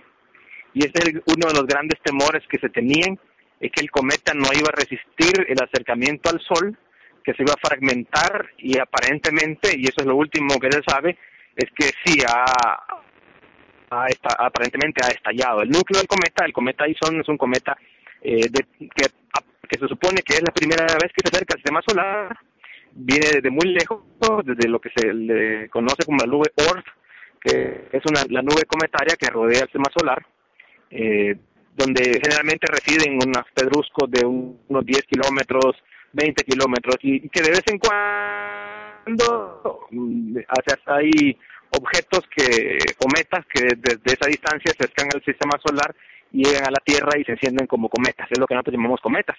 Pues lo que pasó hoy es que es que el cometa no resistió, el núcleo del cometa es muy pequeño, tiene alrededor de unos 5 kilómetros de diámetro y eh, lo único que se puede observar hasta ese momento es, una, es los rastros, lo que ha quedado de la cola cometaria, pero no se ve por ningún lado en las cercanías del Sol un núcleo.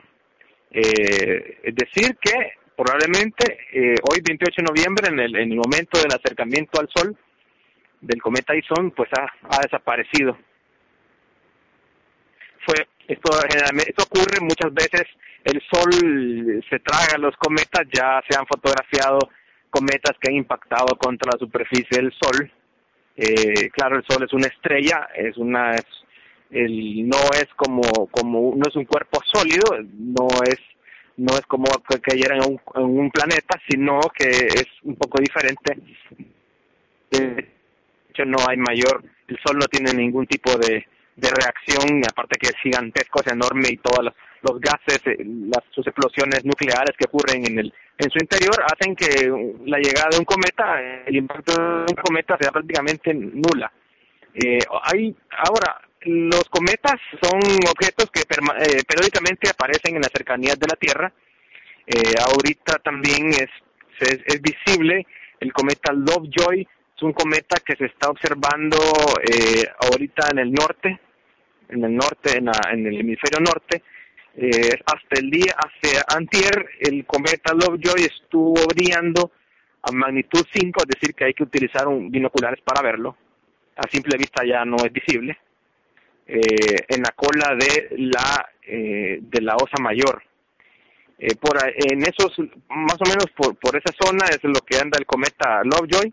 El cometa Lovejoy ya va de, para afuera, ya no ya no brillará más, eh, pero fue una sor una sorpresa de que de que en algún momento pues teníamos dos cometas y hay otro más que está cerca que está cerca del, del sol eh, creo que se llama el Henke no estoy muy muy muy no, no recuerdo mucho pero son objetos que que pues están y, y que, el público en general no no llama la atención porque no es tan brillante porque de pronto para observarlo es necesario tener cierto conocimiento del cielo de saber un poco las constelaciones de tener de repente ayuda óptica como unos binoculares o un telescopio y eso es lo que lo que para el público que no está interesado en la astronomía aficionada pues entonces no no llama mucho la atención. Y además los medios de comunicación pues como hacen resonancia de todo esto de del gran cometa y genera una gran expectativa en la gente entonces la gente lo que quiere ver es un gran show. Y de pronto lo que se encuentran es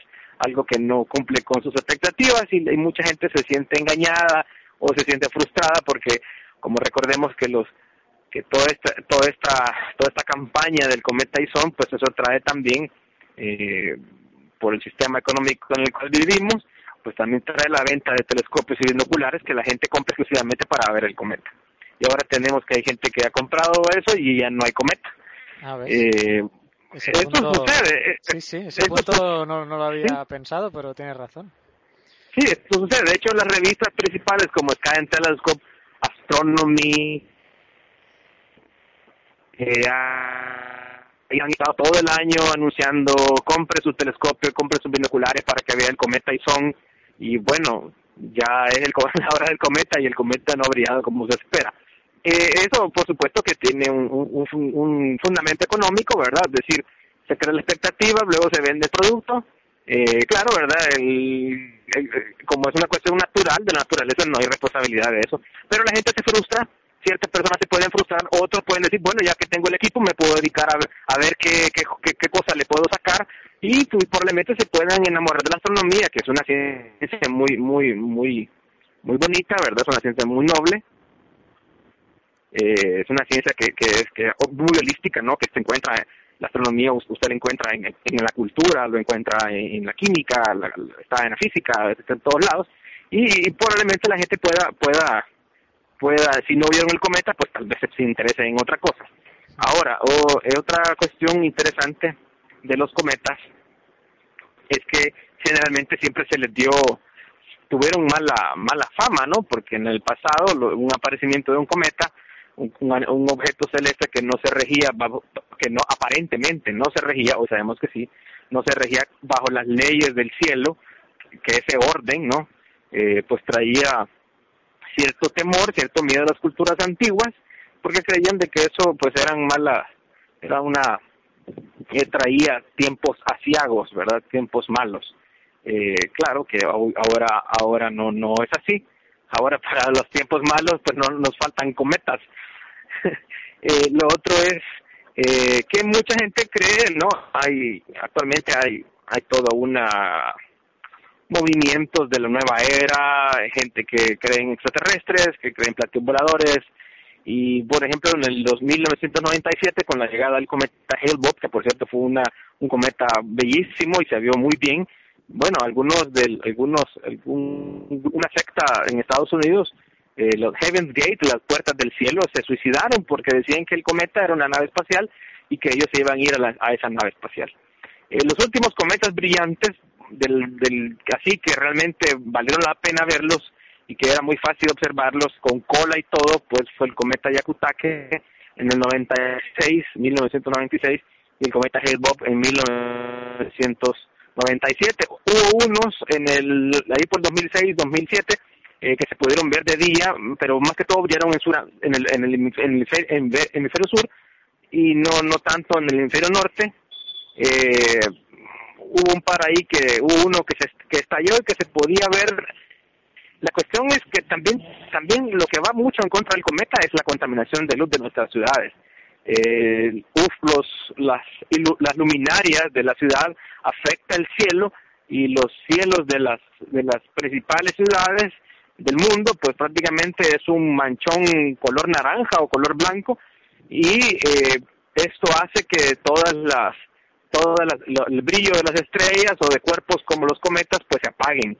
Es decir que para poder ver un cometa como esos hay que hay que salir fuera de la ciudad. Eh, lo otro es que los cometas como se encienden sobre todo cuando se van acercando al sol y, y se ven muy bien sobre todo se, se ven mejor cuando están eh, cercanos, es decir, cuando ya es de cuando está amaneciendo o cuando ya se está de tarde. Este cometa, el cometa Ison estaba observando en la madrugada.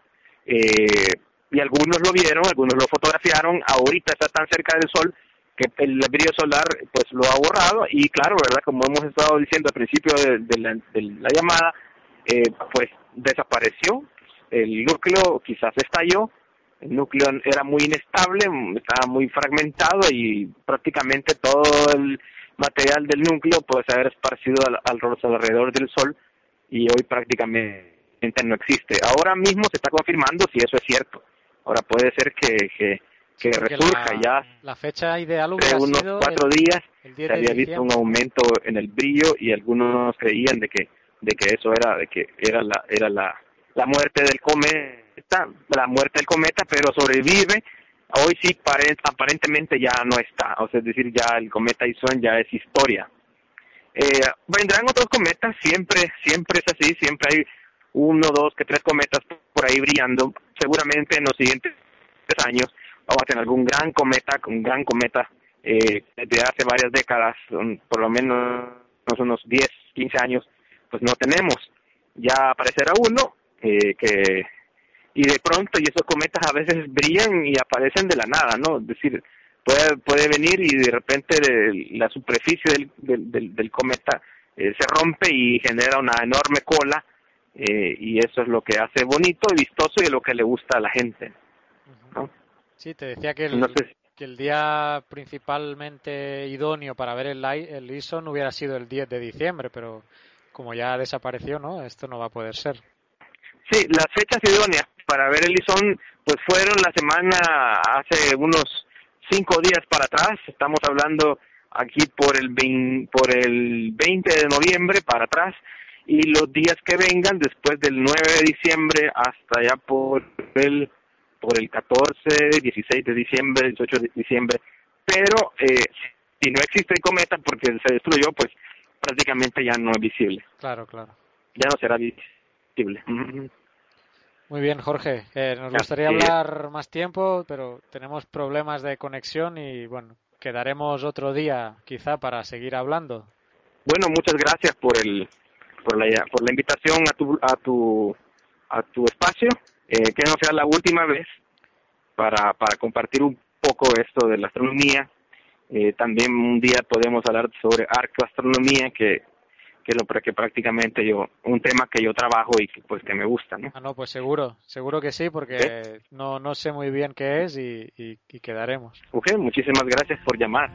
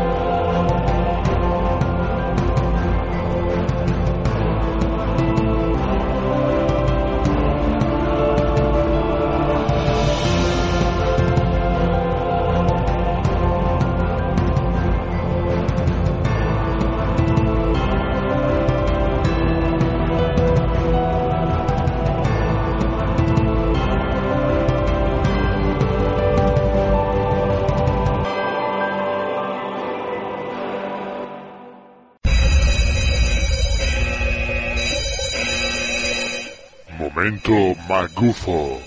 Lo que vais a escuchar ahora es pseudociencia. Cualquier coincidencia con la realidad es pura casualidad. Saludos amigos, bienvenidos a la macufada de este mes. Si os digo que en algún lugar del mundo existen unos árboles a los cuales si te aferras a ellos te cargas como batería recargable, ¿me creerías? No recuerdo exactamente ahora las propiedades de ese lugar, pero vamos a escuchar la siguiente noticia. A pocos minutos de la ciudad de Miramar, en la provincia de Buenos Aires, el verde paisaje parece anunciar que muy cerca de allí se encuentra un mundo asombroso. Los visitantes llegan a este atractivo lugar donde conviven árboles centenarios y el misterio de lo desconocido en busca de una experiencia única. Aquí muchos se abrazan a los rústicos troncos porque aseguran que transmiten emociones positivas. Sentís un poquito como una fuerza, ¿no? que, digamos que no estás abrazando un árbol. Es como cuando uno abraza a una persona que no, que no siente la porosidad del árbol. Según dicen, la energía que irradian estos pinos resulta de gran estímulo para el cuerpo y algunos incluso cuentan con su propia técnica de abrazo. Usted tiene que estar descalza. Descalza para, cargar la energía. Primero, abrazarse al árbol, abrazada al árbol. Después, pone una mano debajo del pecho y otra mano sobre la espalda, así para cargar la energía. Con la energía en su interior, recogen las ramitas esparcidas en el suelo, algo que afirman produce un extraño sentimiento de poder. Mira cómo baila esto. ¿Y por qué pasa esto? Dice que me he cargado de energía, parece. ¿Usted abrazó algún árbol? Sí, descalza. Hice lo que él me dijo, pero yo nunca pensé que el palo más grande se me quedara sobre el chiquito. José María Piñeiro, un investigador de este fenómeno, explica que el bosque tiene un campo magnético natural. Usted clava los palitos en el piso y le cruza otro, aunque no esté bien este, dividido, queda como imantado. Cada uno lo intenta con palitos de diversas formas y tamaño, muchos con éxito, otros no tanto, aunque el desafío es lograrlo utilizando todas las técnicas posibles. Ahí está, ahí empieza a dar vuelta. ¿eh? Ya, mira que está sobre una puntita y no se cae, mira. Mira que está sobre una puntita y no se cae. Otros se animan a más y no salen de su asombro al ver cómo se mantiene sobre un pequeño tronquito una pesada rama. como que se siente algo que hay, que ha pasado algo acá que, que te llena. La verdad está muy bueno. Pero algunos opinan que se trata solo de una sugestión compartida. Yo no creo, no sé, tengo que ver, me tienen que demostrar para que yo para que yo pueda creer. Yo es la primera vez que escucho de todo esto. Sin embargo, hay quienes aseguran haber visto mejoría en algunos trastornos de salud gracias a los abrazos sanadores. Ella estaba con depresión y mm, este el año pasado no, el anterior vinimos acá y mejoró. Más allá de cualquier creencia, lo cierto es que científicos de todo el mundo han intentado encontrar una respuesta a este supuesto fenómeno energético, algo que aún siguen investigando. Con el paso del tiempo, nuevas teorías se van sumando, fortaleciendo aún más el misterio. Acá vino la NASA en 1954 y descubrió eh, que había energía. Hay dos o tres partes en el mundo de que hay una energía y esta es una de las más fuertes, más potentes que hay. Poco a poco cae la tarde y la gente abandona este mundo mágico, donde solo los árboles conocen el secreto que guarda la Tierra. Wow, increíble, ¿no? Fue la NASA, ¿eh?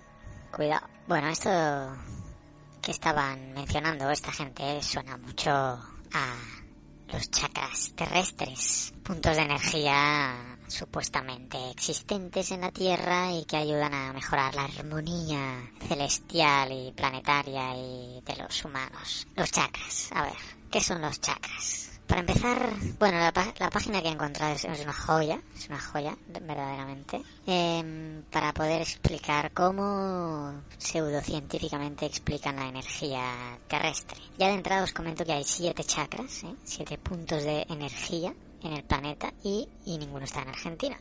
¿eh? O sea que, bueno, lo siento por los argentinos porque no sé qué tipo de energía tendrían ahí, una muy local. La Tierra, según estas eh, magufadas, iba a decir teorías, pero es que no, no se puede hablar de teoría porque para plantear una teoría tienes que haber tenido una observación con datos correlacionados y que puedan eh, ser base para plantear una hipótesis pero es obvio que en base a qué puedes plantear la existencia de los chakras. En base a nada. La Tierra es un ser vivo, según se plantea aquí, con su propia creatividad, voluntad evolutiva, sus propios métodos para promulgar ese propósito. Esto se parece mucho a la teoría de Gaia, de sí, que ya refutamos en alguna otra magufada. La Tierra está viva, pues no Lovelock ni chakras. La Tierra es un sistema complejo donde hay vida encima de ella, hay dinámicas explicadas mediante las leyes de la física, de la química y obviamente de la geología. Y ninguna de ellas habla de un sistema vivo. Y alguna vez se ha hablado en este podcast sobre la idea de que el daño que estamos haciendo a la Tierra. Pues yo no lo considero así, no estamos haciendo ningún daño a la Tierra, estamos contaminando el planeta y eso va a revertir sobre nosotros. Eso es cierto. La contaminación existente en el planeta va a provocar daños que van a afectar a los seres vivos que existen sobre ella. La Tierra va a seguir, ha existido durante 4.500 millones de años e incluso ya fue contaminada con oxígeno entre comillas, contaminada con oxígeno, pero es bueno recordar que hace muchos millones de años, precisamente la expulsión de oxígeno a, las capas de la atmósfera provocado que nosotros podamos existir ahora, ¿no? Con eso no estoy avalando ni diciendo que esté bien la contaminación. En verdad es todo lo contrario. Si queremos sobrevivir como especie, deberíamos intentar conservar los sistemas terrestres tal y cómo existieron y que fueron propicios para la existencia de vida y del ser humano. Si cambiamos esas dinámicas, obviamente van afectar y a repercutir sobre nosotros. Pero me estoy desviando mucho del tema, porque aquí lo que os quería hablar es de los chakras de la Tierra. Hay siete chakras. ¿Dónde están esos chakras? El número uno está en el monte Shasta, en California, Estados Unidos. En el, segundo está en el lago Titicaca, en Bolivia y Perú. El tercero está en Uluru y Katayuta, que esto es en Australia. El cuarto está en Inglaterra, en Glastonbury y Shaftesbury. El quinto es la Gran Pirámide y el Monte Sinaí, es decir, entre Egipto e Israel. El sexto chakra, este es buenísimo porque es móvil. Este ahora dicen que está estacionario, pero este es móvil con el tiempo. Y el séptimo está en el monte Kailash, en el, en el Tíbet. Pero ¿para qué sirven los chakras? Porque yo no tengo ni idea. Pues resulta que las principales funciones de los chakras son, el primer chakra genera la fuerza universal de la vida, antes de su personificación en formas biológicas. El segundo chakra regula la introducción de nuevas especies y principales avances evolutivos de la vida de la Tierra. O sea que Darwin, apártate porque el segundo chakra te borra del mapa. El, el tercer chakra mantiene la vitalidad y aumenta la salud de todos los seres individuales. Este puede ser que algo tenga que ver con lo de Argentina. Aunque ya hemos visto que no hay ninguno ahí.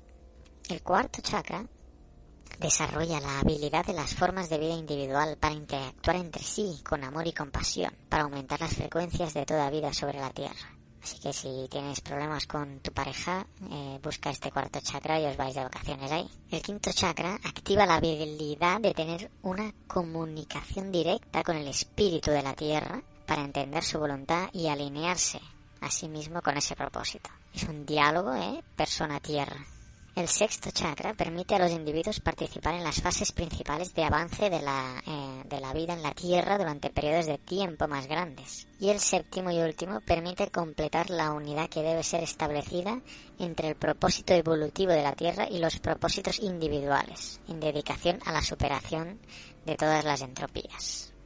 Bueno, em, obviamente hay cosas que caen por su propio peso, como las teorías evolutivas están más que refutadas y esto ya viene de Charles Darwin. Entonces, vincular esto a los chakras, eh, para empezar, ya no tiene ninguna base científica. Pero es curioso que mm, en la narración ¿no? de, del post, donde estoy sacando la información, habla de, por ejemplo, la superficie total de un chakra terrestre es esférica o como un platillo volante, ¿no? Hace, hace similitudes o comparaciones con cosas totalmente pseudocientíficas. Me está comparando aquí un chakra ahora o la forma de un chakra con un platillo volante. También otra cosa interesante es que compara los chakras como puntos vitales tal que puntos de acupuntura en el ser humano cuando también está demostrado que la acupuntura es otra medicina alternativa como la homeopatía que no tiene ninguna base científica y que viene heredada de los siglos de los siglos de, del continente asiático. ¿no? Entonces esas dos analogías pues me parecen ya curiosas de, y de analizar, ¿no? Comparar con la acupuntura y con los platillos volantes este tema de los chakras. No puedo extenderme más porque para mí las evidencias caen por su propio peso. Eh, lo más científico que pudiera parecerse a un mapa de chakra sería el mapa, el geoide, donde se muestran eh, las zonas de diferentes eh, gravedades en la Tierra. Eso sería un mapa científico y si alguien quisiera ponerle una base científica a esto de los chakras, pues que cojan el mapa de geoide, eh, geoide y, y, que vean dónde están los puntos de mayor y menor gravedad terrestre. ¿eh? Mira, aquí dando ideas para sus locas teorías. Así que bueno, por mí no tengo nada más que decir.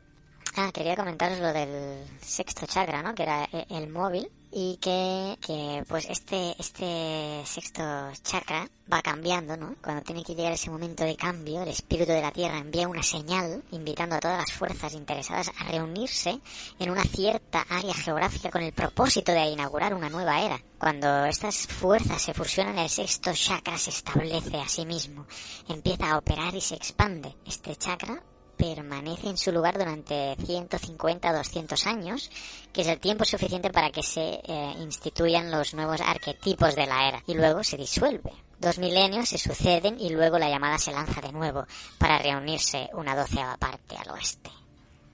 Alucinante. Hasta el mes que viene, amigos.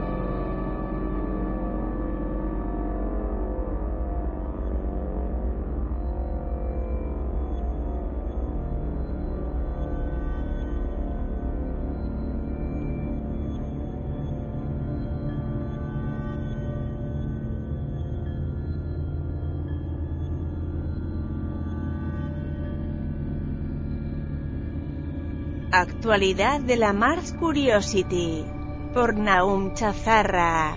Pues nada, no, esto que me apunté yo aquí, pues pues hablar esto de, no sé si hay novedades de Marte, del, del Curiosity. Pues, pues mira, la única novedad del Curiosity que hay es que estos días está un poquillo parado porque tuvo un problema con la tensión, porque los generadores estos de radioisótopos a veces suelen tener pico de tensión a la hora de generar electricidad. Ya está parado creo que casi 10 días. Mientras los técnicos miraban que todo estaba bien y que no fuera otra cosa, que no hubiera ningún contacto a la nave, lo de siempre, ¿no? Por seguridad. Pero ya está otra vez moviéndose sin ningún problema y según lo planificado, creo que es, no sé si salvo hoy, yo creo que va a estar moviéndose todo el fin de semana, que normalmente los fines de semana suelen tomar para hacer, para hacer observaciones de parado, vamos, básicamente usar los de los neutrones o usar la cámara para hacer las medidas que están haciendo de, de la granometría, cualquier cosa. Y creo que hoy estaba descansando porque además necesitaba estaba tomando unas muestras en dentro del SAM para un análisis creo que de Copperstown y creo que tiene todo el fin de semana de camino. Vale, vale. Perfecto. No, pero, vamos, que no hay pues ninguna, en realidad no hay prácticamente ninguna novedad porque el, lo que hay ahora mismo es, es realmente monótono porque lo que queda es el viaje hacia, hacia, vamos a... Que está de tránsito, vaya. Lo que queda es el viaje hacia, hacia el monte. En realidad no sé si va a parar, pero creo que hay dos waypoints más y no sé si va a, no sé si va a volver a parar o si vamos a, vamos a estar casi un año, salvo que encuentre algo muy espectacular en realidad trabajando, la verdad, es, un poco confuso porque a veces uno no sabe ya, ya qué pensar. Porque a veces las, ruedas de prensa nos mm, dan mucho, dan, dan pie a muchas cosas, pero luego en realidad no son, no son así. Yo pensaba que iba un poco más en Copperstone porque parece que hay más, más enjundia estratigráfica de la que se puede dilucidar en 10 minutos, pero al final la echa a correr. O sea que está en movimiento en camino hacia otro lugar para. Sí, está prácticamente visto para sentencia que se va directamente a la falda de Olin Mons, porque es que hay un problema de financiación con la NASA y es que o la Cassini o, el Curiosity creo que van a sufrir un recorte. O sea que la cosa está mal. Uy, ¿y tú por cuál apuestas? Pues es difícil, es difícil, eh, porque mm, la Cassini está haciendo un trabajo realmente excepcional en un sitio que está lejos que no es nada accesible porque yo no sé cuándo se va a volver a Saturno. Sinceramente, no tengo ni idea, ni, ni, creo que mucha gente, no creo que nadie ahora mismo tenga, tenga en la NASA y de cuándo se va a volver a Saturno de una manera. Se me ha cortado. ¿Hola? Eh, ¿Me oyes? Sí, ahora sí, se cortó. Vale. Espera que ponga a grabar esto otra vez. Vale, ya está. Pues sí, me decías de la Cassini que entre la Eso Cassini... que como ahora mismo va a haber un el, el Curiosity es difícil decidirse. Porque claro, el Curiosity es una nave que está recién llegada, ¿no? Pero claro, la Cassini ah, ha sido algo tan fundamental para nuestro conocimiento de los planetas exteriores que nos ha descubierto un mundo totalmente nuevo que nadie se esperaba, que hubiera esa gran dinámica a nivel de satélite, por ejemplo, en, en, Saturno. Solamente ver Titán, el vulcanismo de Encélado, eh, las lunas pequeñas, menores, que, que parecen como pilas de, de, hielo y de, y de, y de, y de roca, tan misteriosas, cosas tan sumamente raras, y que de repente te encuentres con que una, una sonda que pueda estar funcionando 5 o 6, lo que pueda durar, lo que tenga de combustible, que no sé cuánto está la estima exactamente, que de repente puede cortarse porque no haya financiación, con el dinero que cuesta lanzarla, mandarla, que es lo realmente, lo realmente jodido, pues es un poco doloroso, por lo menos desde mi punto de vista, es muy, muy, muy jodido. Pero bueno, y, claro, y no vas a cancelar el Curiosity, que también es una misión bandera, te ha gastado mil millones de, de dólares en una cosa que tiene 10 o 15 años para funcionar y que puede estar funcionando 10 o 15 años y no lo vas a dejar tirado en Marte, porque es un poco ridículo. Es que lo mires por lo mires, la, las soluciones, cualquiera de las dos son totalmente ridículas, por lo menos desde mi punto de vista. Más que nada porque si dijera, bueno, es que la nave no está lanzada, puedes ah, mm, guardarla hasta otra ventana de lanzamiento, cualquier cosa, no, pero es que son misiones que están funcionando ahora mismo, que el único gasto que tienes es el personal de tierra, y ya está. Es decir, que lo que se te va prácticamente se te van al sueldo y lo que gastes en las comunicaciones, ¿no? En la electricidad, en el agua y en el teléfono. Es ridículo, es ridículo. ¿no? Yo no, entiendo algunas cosas, pero bueno. Bueno, que nos hemos puesto a hablar aquí y no te he presentado. Sí. ah, vale. Estamos hablando con, con No, ya no hay problema, sí, la presentación en el medio eh, con Naun, que ya lo conocéis, eh, colaborador del programa, siempre nos explica las actualidades del, del, Curiosity y es precisamente de lo que ya estábamos hablando un poco. Precisamente también lo tenemos aquí en vivo y en directo porque este mes ha estado muy productivo y queríamos que nos contara varias cositas, enlazando precisamente con la Cassini, eh, que anda por Saturno, ¿no? No si no me equivoco. Has, has hecho un vídeo y ¿qué ha pasado con Sí, ese sí. vídeo? Cuéntanos, cuéntanos, va, cuéntanos, que estoy, yo lo he visto y Pues nada, el, el año pasado creo que, no sé si fue, no, miento, hace, hace casi dos años hice un vídeo con recopilando las mejores secuencias de, de imágenes de la Cassini, que para como cumpleaños de, los ocho años de la inserción en orbital en el sistema Saturno. Y bueno, pues van a usarlo en la, en la BBC para un programa de, de Coe, alguna de las escenas, porque claro, creo que nadie ha hecho hasta el momento, no por, yo creo que más que nada por vagueza, porque es un trabajo, por lo menos a mí me resultó muy agradable, re- revisitar todo el archivo de las imágenes de la Cassini, que reconozco que son cientos de miles de imágenes, pero es algo tan, tan, no sé, es una, es una fotografía tan elegante, tan sorprendente y, y tan poco típica que, que es un trabajo que da realmente gusto, gusto hacerlo. Así que pues nada, han elegido mi vídeo porque ese quizás sea el que también es el que más largo es, porque la NASA tampoco se ha molestado mucho en usar sus propias imágenes de Saturno, a pesar de que tiene tomas verdaderamente espectaculares, las ha ido guardando en el archivo y nada, pues eso, pues he tenido la suerte de que van a usar uno de mis vídeos. Ujú. O sea, son fotografías que tú has ido montando hasta conformar Claro. una, una secuencia en vídeo. Claro, son las secuencias, digamos, la Cassini normalmente suele tomar secuencias de imágenes, ¿no? Es decir, mientras se va moviendo, pues, para ver distintas geometrías, cómo, cómo va cambiando la iluminación, sobre todo para ver altura de nubes, etcétera, eh, como eclipses entre las distintas lunas, sombras, en fin, bueno, todo ese tipo de cosas, ¿no? También entre que cambia de filtro y filtro, pues también hay cierto movimiento, también se puede aprovechar para hacer una secuencia de vídeo. Y con eso lo hice. Yo creo que usé ciento y pico mil imágenes, no sé, un disparate de imágenes de la, de la misión. Sí, ahora entiendo que por vagueza no lo hayan hecho. ¿Y cómo fue? O sea, es- esto fue un- una propuesta abierta que, realizó el programa. ¿Tú les enviaste por iniciativa propia? No, me, me, se ve que lo vieron en YouTube porque recibí un correo y me, vamos, me escribieron ellos. Yo no tenía ni idea, vamos. Nunca me hubiera imaginado que tuviera, usaran el material de otra persona en vez de hacerlo ellos mismos, ¿no? Pero me imagino que molestarse en revisar todo el archivo de la Cassini es un poco es un poco engorroso, sobre todo si no lo has hecho nunca porque yo no sé cuántas gigas, pero creo que alrededor de 50 o 60 gigas de imágenes, lo cual es una cantidad bestial totalmente.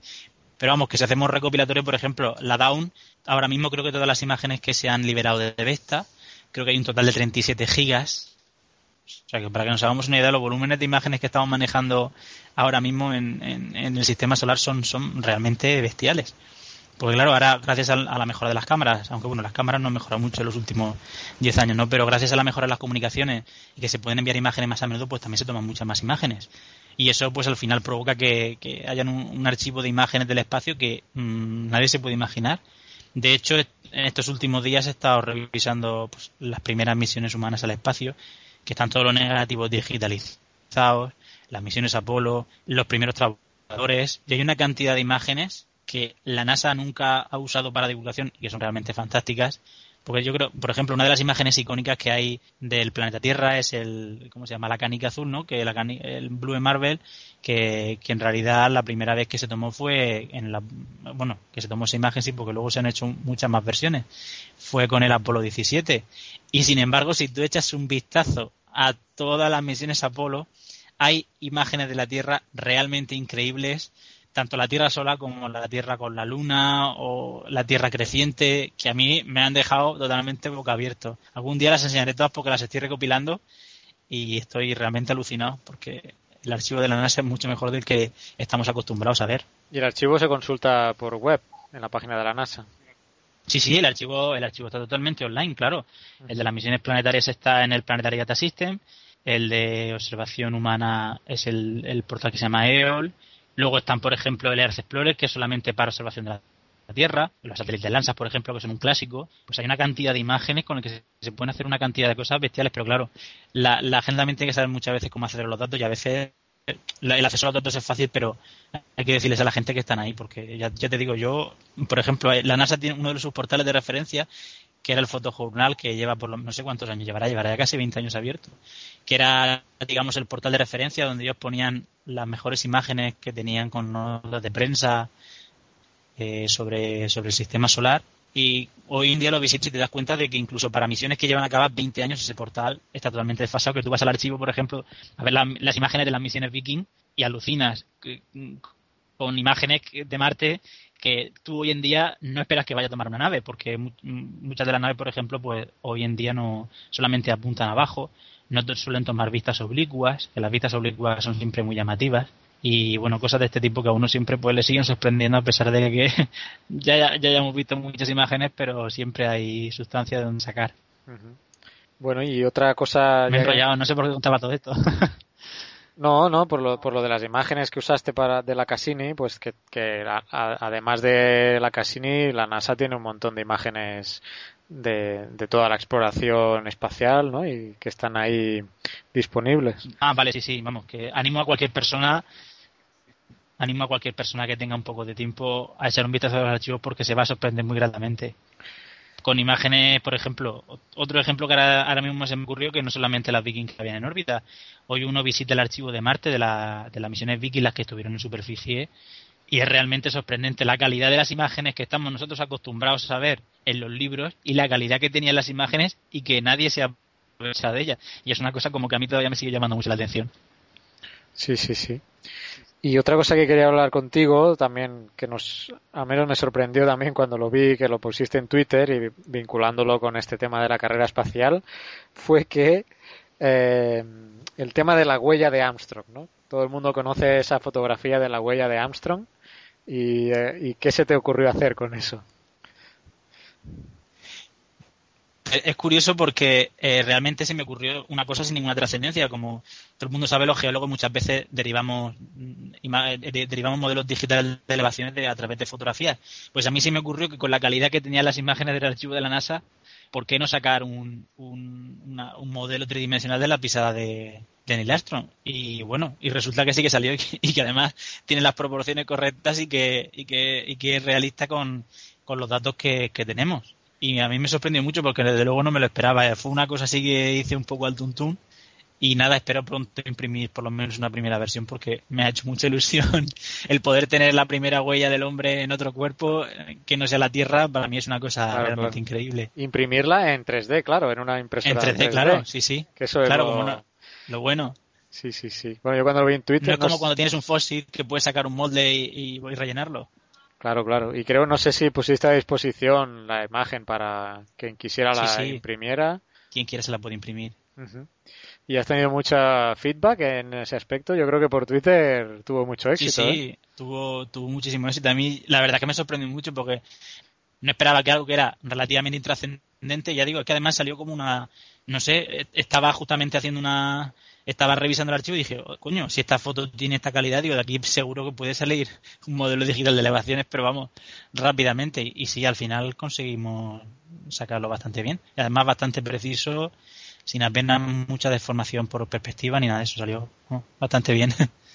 Muy bien, pues mire, los que, los que nos oigan que quieran profundizar o contactar contigo, pues nada, en Twitter, N Chazarra, ahí le, le enviáis un tweet para si queréis imprimir en 3D la huella de Armstrong, ya lo sabéis.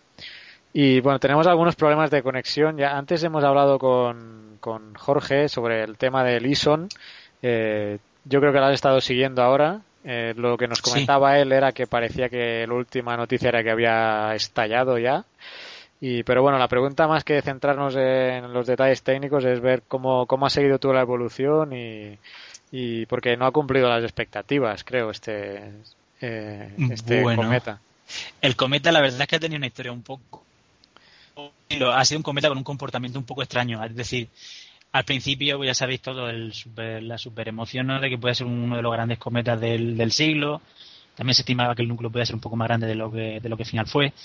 Y, y bueno, luego conforme se iba acercando un poco más al Sol, su brillo alcanzó una meseta, estuvo uno, no, no- ahora no recuerdo los días que estuvo parado sin subir de magnitud, luego conforme volvió a acercarse al Sol, conforme seguía acercándose al Sol volvió a subir de magnitud, volvió a frenar, volvió a subir, y bueno, eh, pensábamos que, bueno, había muchas observaciones, ¿no? Que, que decían que el cometa se estaba rompiendo, no se estaba rompiendo, habían, salían artículos en la, en la revista de astronomía y astrofísica diciendo que se había roto, que no se había roto, y hoy era el gran día del que el Ison alcanzaba el perihelio y parece ser que prácticamente se ha deshecho todo, no todo entero, porque estamos viendo las últimas imágenes del, del Soho y de las estéreo y parece ser que ha sobrevivido una parte del material, no creemos que haya núcleo, pero bueno, al menos nos da el gusto de que una parte del, del, cometa ha sobrevivido y aunque esté digregado y no dure mucho, evidentemente, porque las fuerzas gravitatorias pues lo mandarán a cada, cada zona para un lado y otro, pero bueno, es, un, es una experiencia bastante,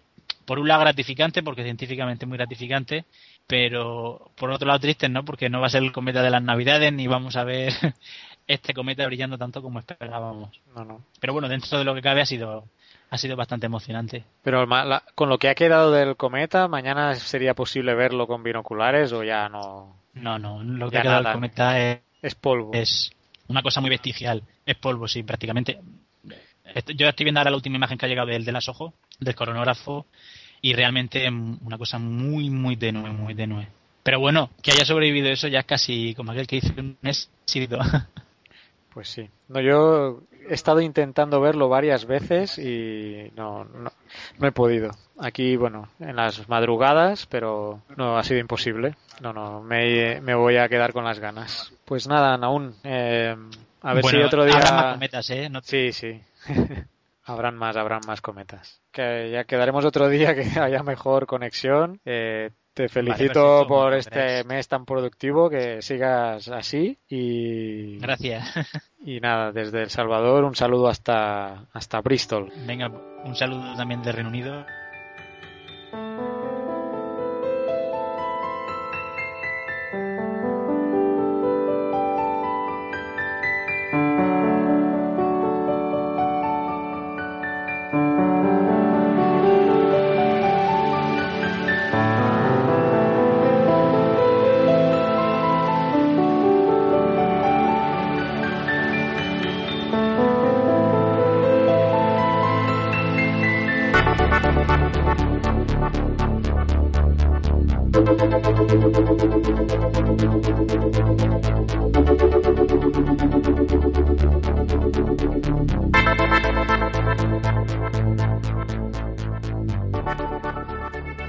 Geonáufragos, seguimos con nuestra sección del tiempo geológico. Eh, a petición de un oyente, algún día empezaremos a hacerlo un poquito mejor esto del tiempo geológico, pero este mes no me lo he podido preparar, así que seguiré con la norma de citar a la Wikipedia. Tienes que hacer un vídeo monólogo con un tiempo geológico.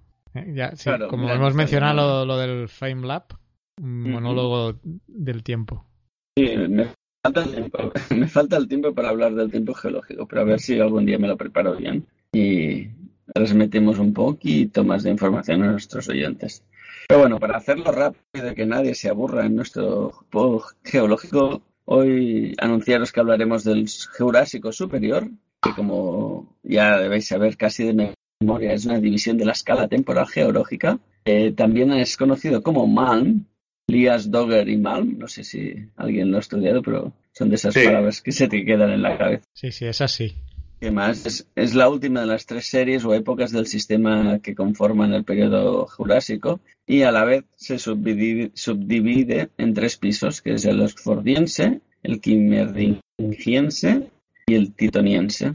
Su cronometría abarca desde 100, hay 161.2 más menos 4 millones de años de error a 145.5 más menos 4 millones de años de error. O sea que estamos hablando de muchos millones de años. Sucede al Jurásico Medio y ante- antecede al, Cretácico Inferior. Eh, lo típico que les gusta a la, a la gente, los dinosaurios los característicos de este periodo, es lo que sale en la Wikipedia, o sea que seguro que es lo que llama la atención a la gente, pues tenemos el Allosaurus, es un terópodo, y el Diplodocus, que este es de los más famosos, ¿no? Un saurópodo. Eh, seguro que todo niño pequeñito ha jugado con un Diplodocus. ¿Y qué más? Teníamos Puedo contar, tengo, tengo aquí un, un- suceso familiar. Yo con un, con un diplodocus, no, no, esto es real. Eh, con un diplodocus, yo, yo me me acuerdo que cuando salió la colección aquella de dinosaurios, de cuando Jurassic Park, la película, que empezaron a salir coleccionables, ahí creo que daba- regalaban un, un esqueleto de tiranosaurio rex que se montaba a piezas y luego era fosforescente por la noche. No, ¿Vosotros no nos viciasteis con eso? ¿Pero era un tiranosaurio rex o era un, un alosaurio? Da igual, sigue, sigue. No, Has no, puesto era, Carlos un era un- porque me parece que No, la no, no. no era lo suyo. era un tiranosaurio No, porque el rex. T-Rex era del Cretácico y del Jurásico y del Jurásico era el alosaurio. Por eso era simplemente ya nada más. No, no, pero el que daban ahí el para montar era un tiranosaurio rex. Pues bueno, cerrado el comentario, la, la ventana del comentario de Carlas y volviendo a las extinciones que conforman los periodos, porque una de las cosas que siempre lo hemos comentado algunas veces, pero bueno, repetirlo y que la, la gente lo tenga claro, es que lo- las épocas geológicas o los tiempos geológicos que vamos marcando se, se dicen de una manera porque se van a buscar a un sitio o se definen a un sitio y normalmente se definen en base a eventos importantes, entre los cuales normalmente extinciones importantes o masivas. Y hay que destacar que entre el Triásico y el Jurásico, que son las dos épocas geológicas que hemos estado hablando estos días, o estos episodios, perdón, más correctamente, pues es una es que hay. Tiene una intensidad de extinción cercana al 30%. Y nada, aquí hasta aquí el tiempo geológico que hemos hablado este mes. El mes que viene ya, o el episodio siguiente, ya hablaremos de Jurásico Medio y a ver si poco a poco vamos integrando las peticiones que ahora comentaremos en el cierre.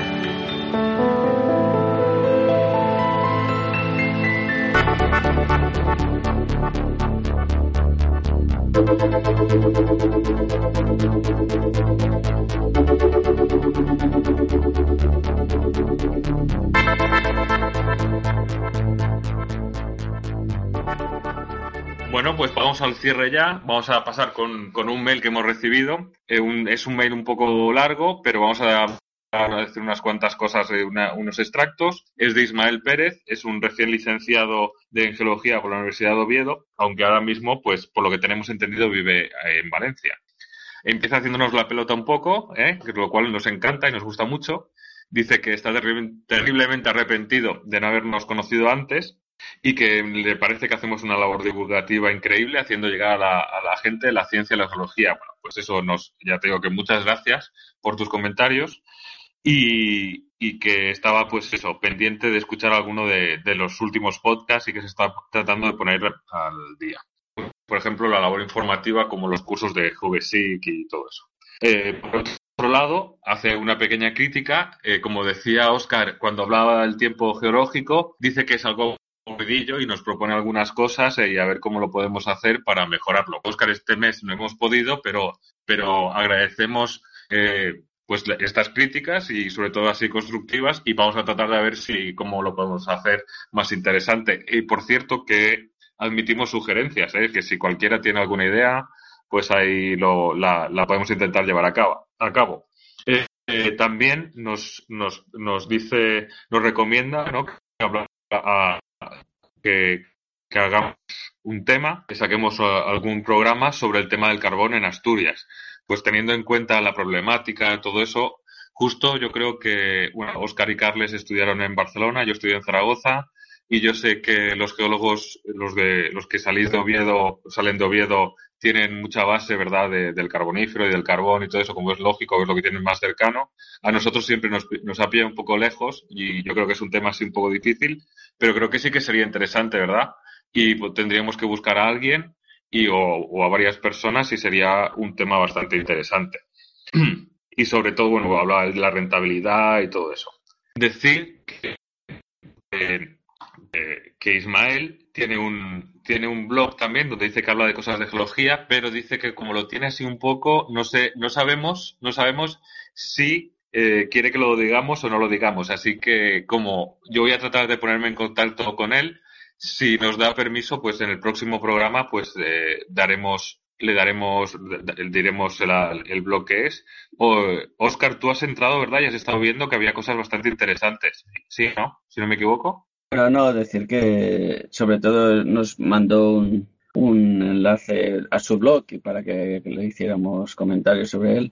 Mm, vimos que ha estado indagando sobre lo que hablábamos el otro día del cambio climático, los modelos y que cómo, cómo los validaban y qué pasaría si mirásemos el modelo del 2000 que hablaba del 2012, cómo estaría el tema. Pues tenemos la suerte que se lo ha currado mucho y ha hecho un análisis bastante extenso, así que cuando hablas con él, Vicente, le dices que nos dé permiso para comentar su blog y, y casi le podríamos decir que nos lo explique él porque realmente ha hecho un trabajo bien importante. Muy bien, pues y seguimos, eh, él sigue también, bueno, eh, eh, dándonos ayuda para con el canal de YouTube, que cualquier ayuda y cualquier cualquier cosa que sea interesante, vosotros sabéis que nosotros no tenemos problema en, ponerlo, así que se agradece.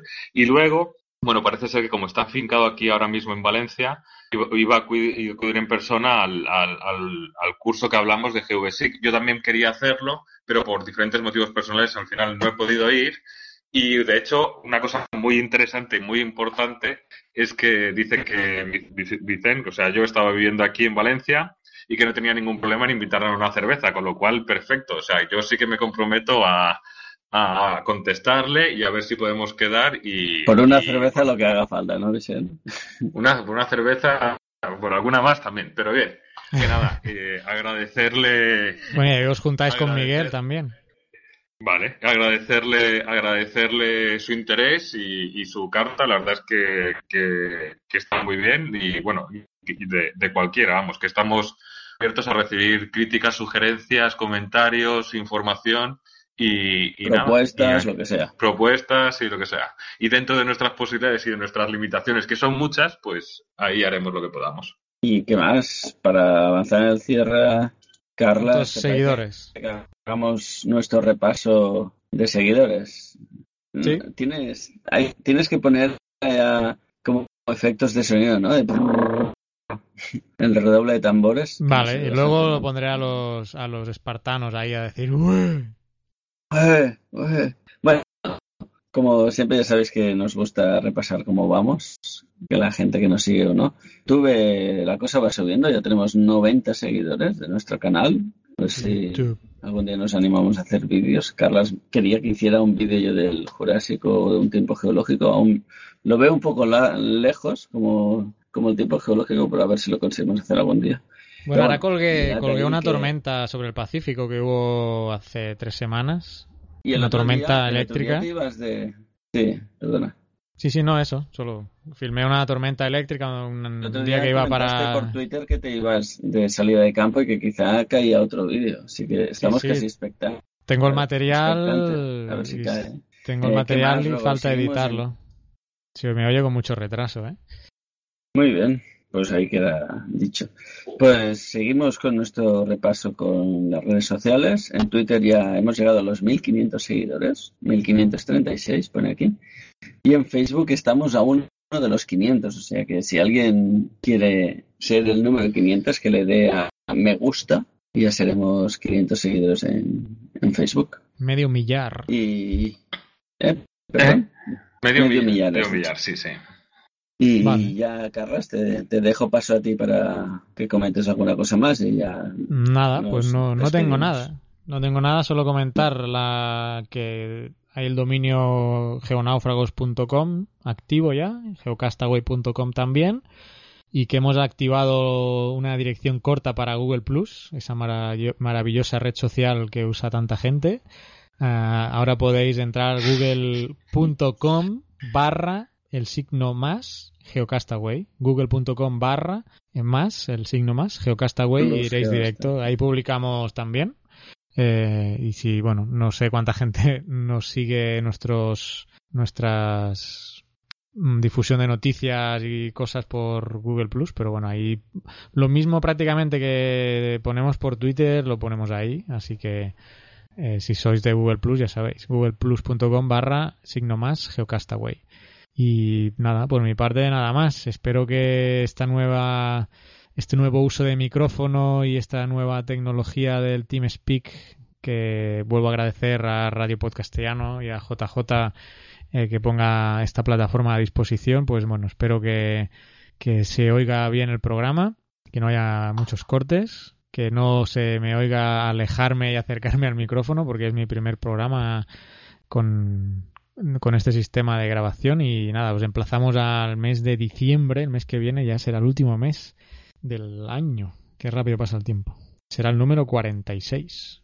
Pues nada, eso. Un saludo, compañero, Pues hasta el mes que viene y a los oyentes que nos escriban y nos digan cosas. Muy bien, pues también Pues un saludo por parte mío y nos vemos el mes que viene para Navidades. Pues ahí estamos pendientes, hablamos y, y- y esperamos eh, vuestras recomendaciones y vuestras opiniones y vuestras ideas. Así que nada, chicos. Hasta la próxima. Adiós, adiós, adiós.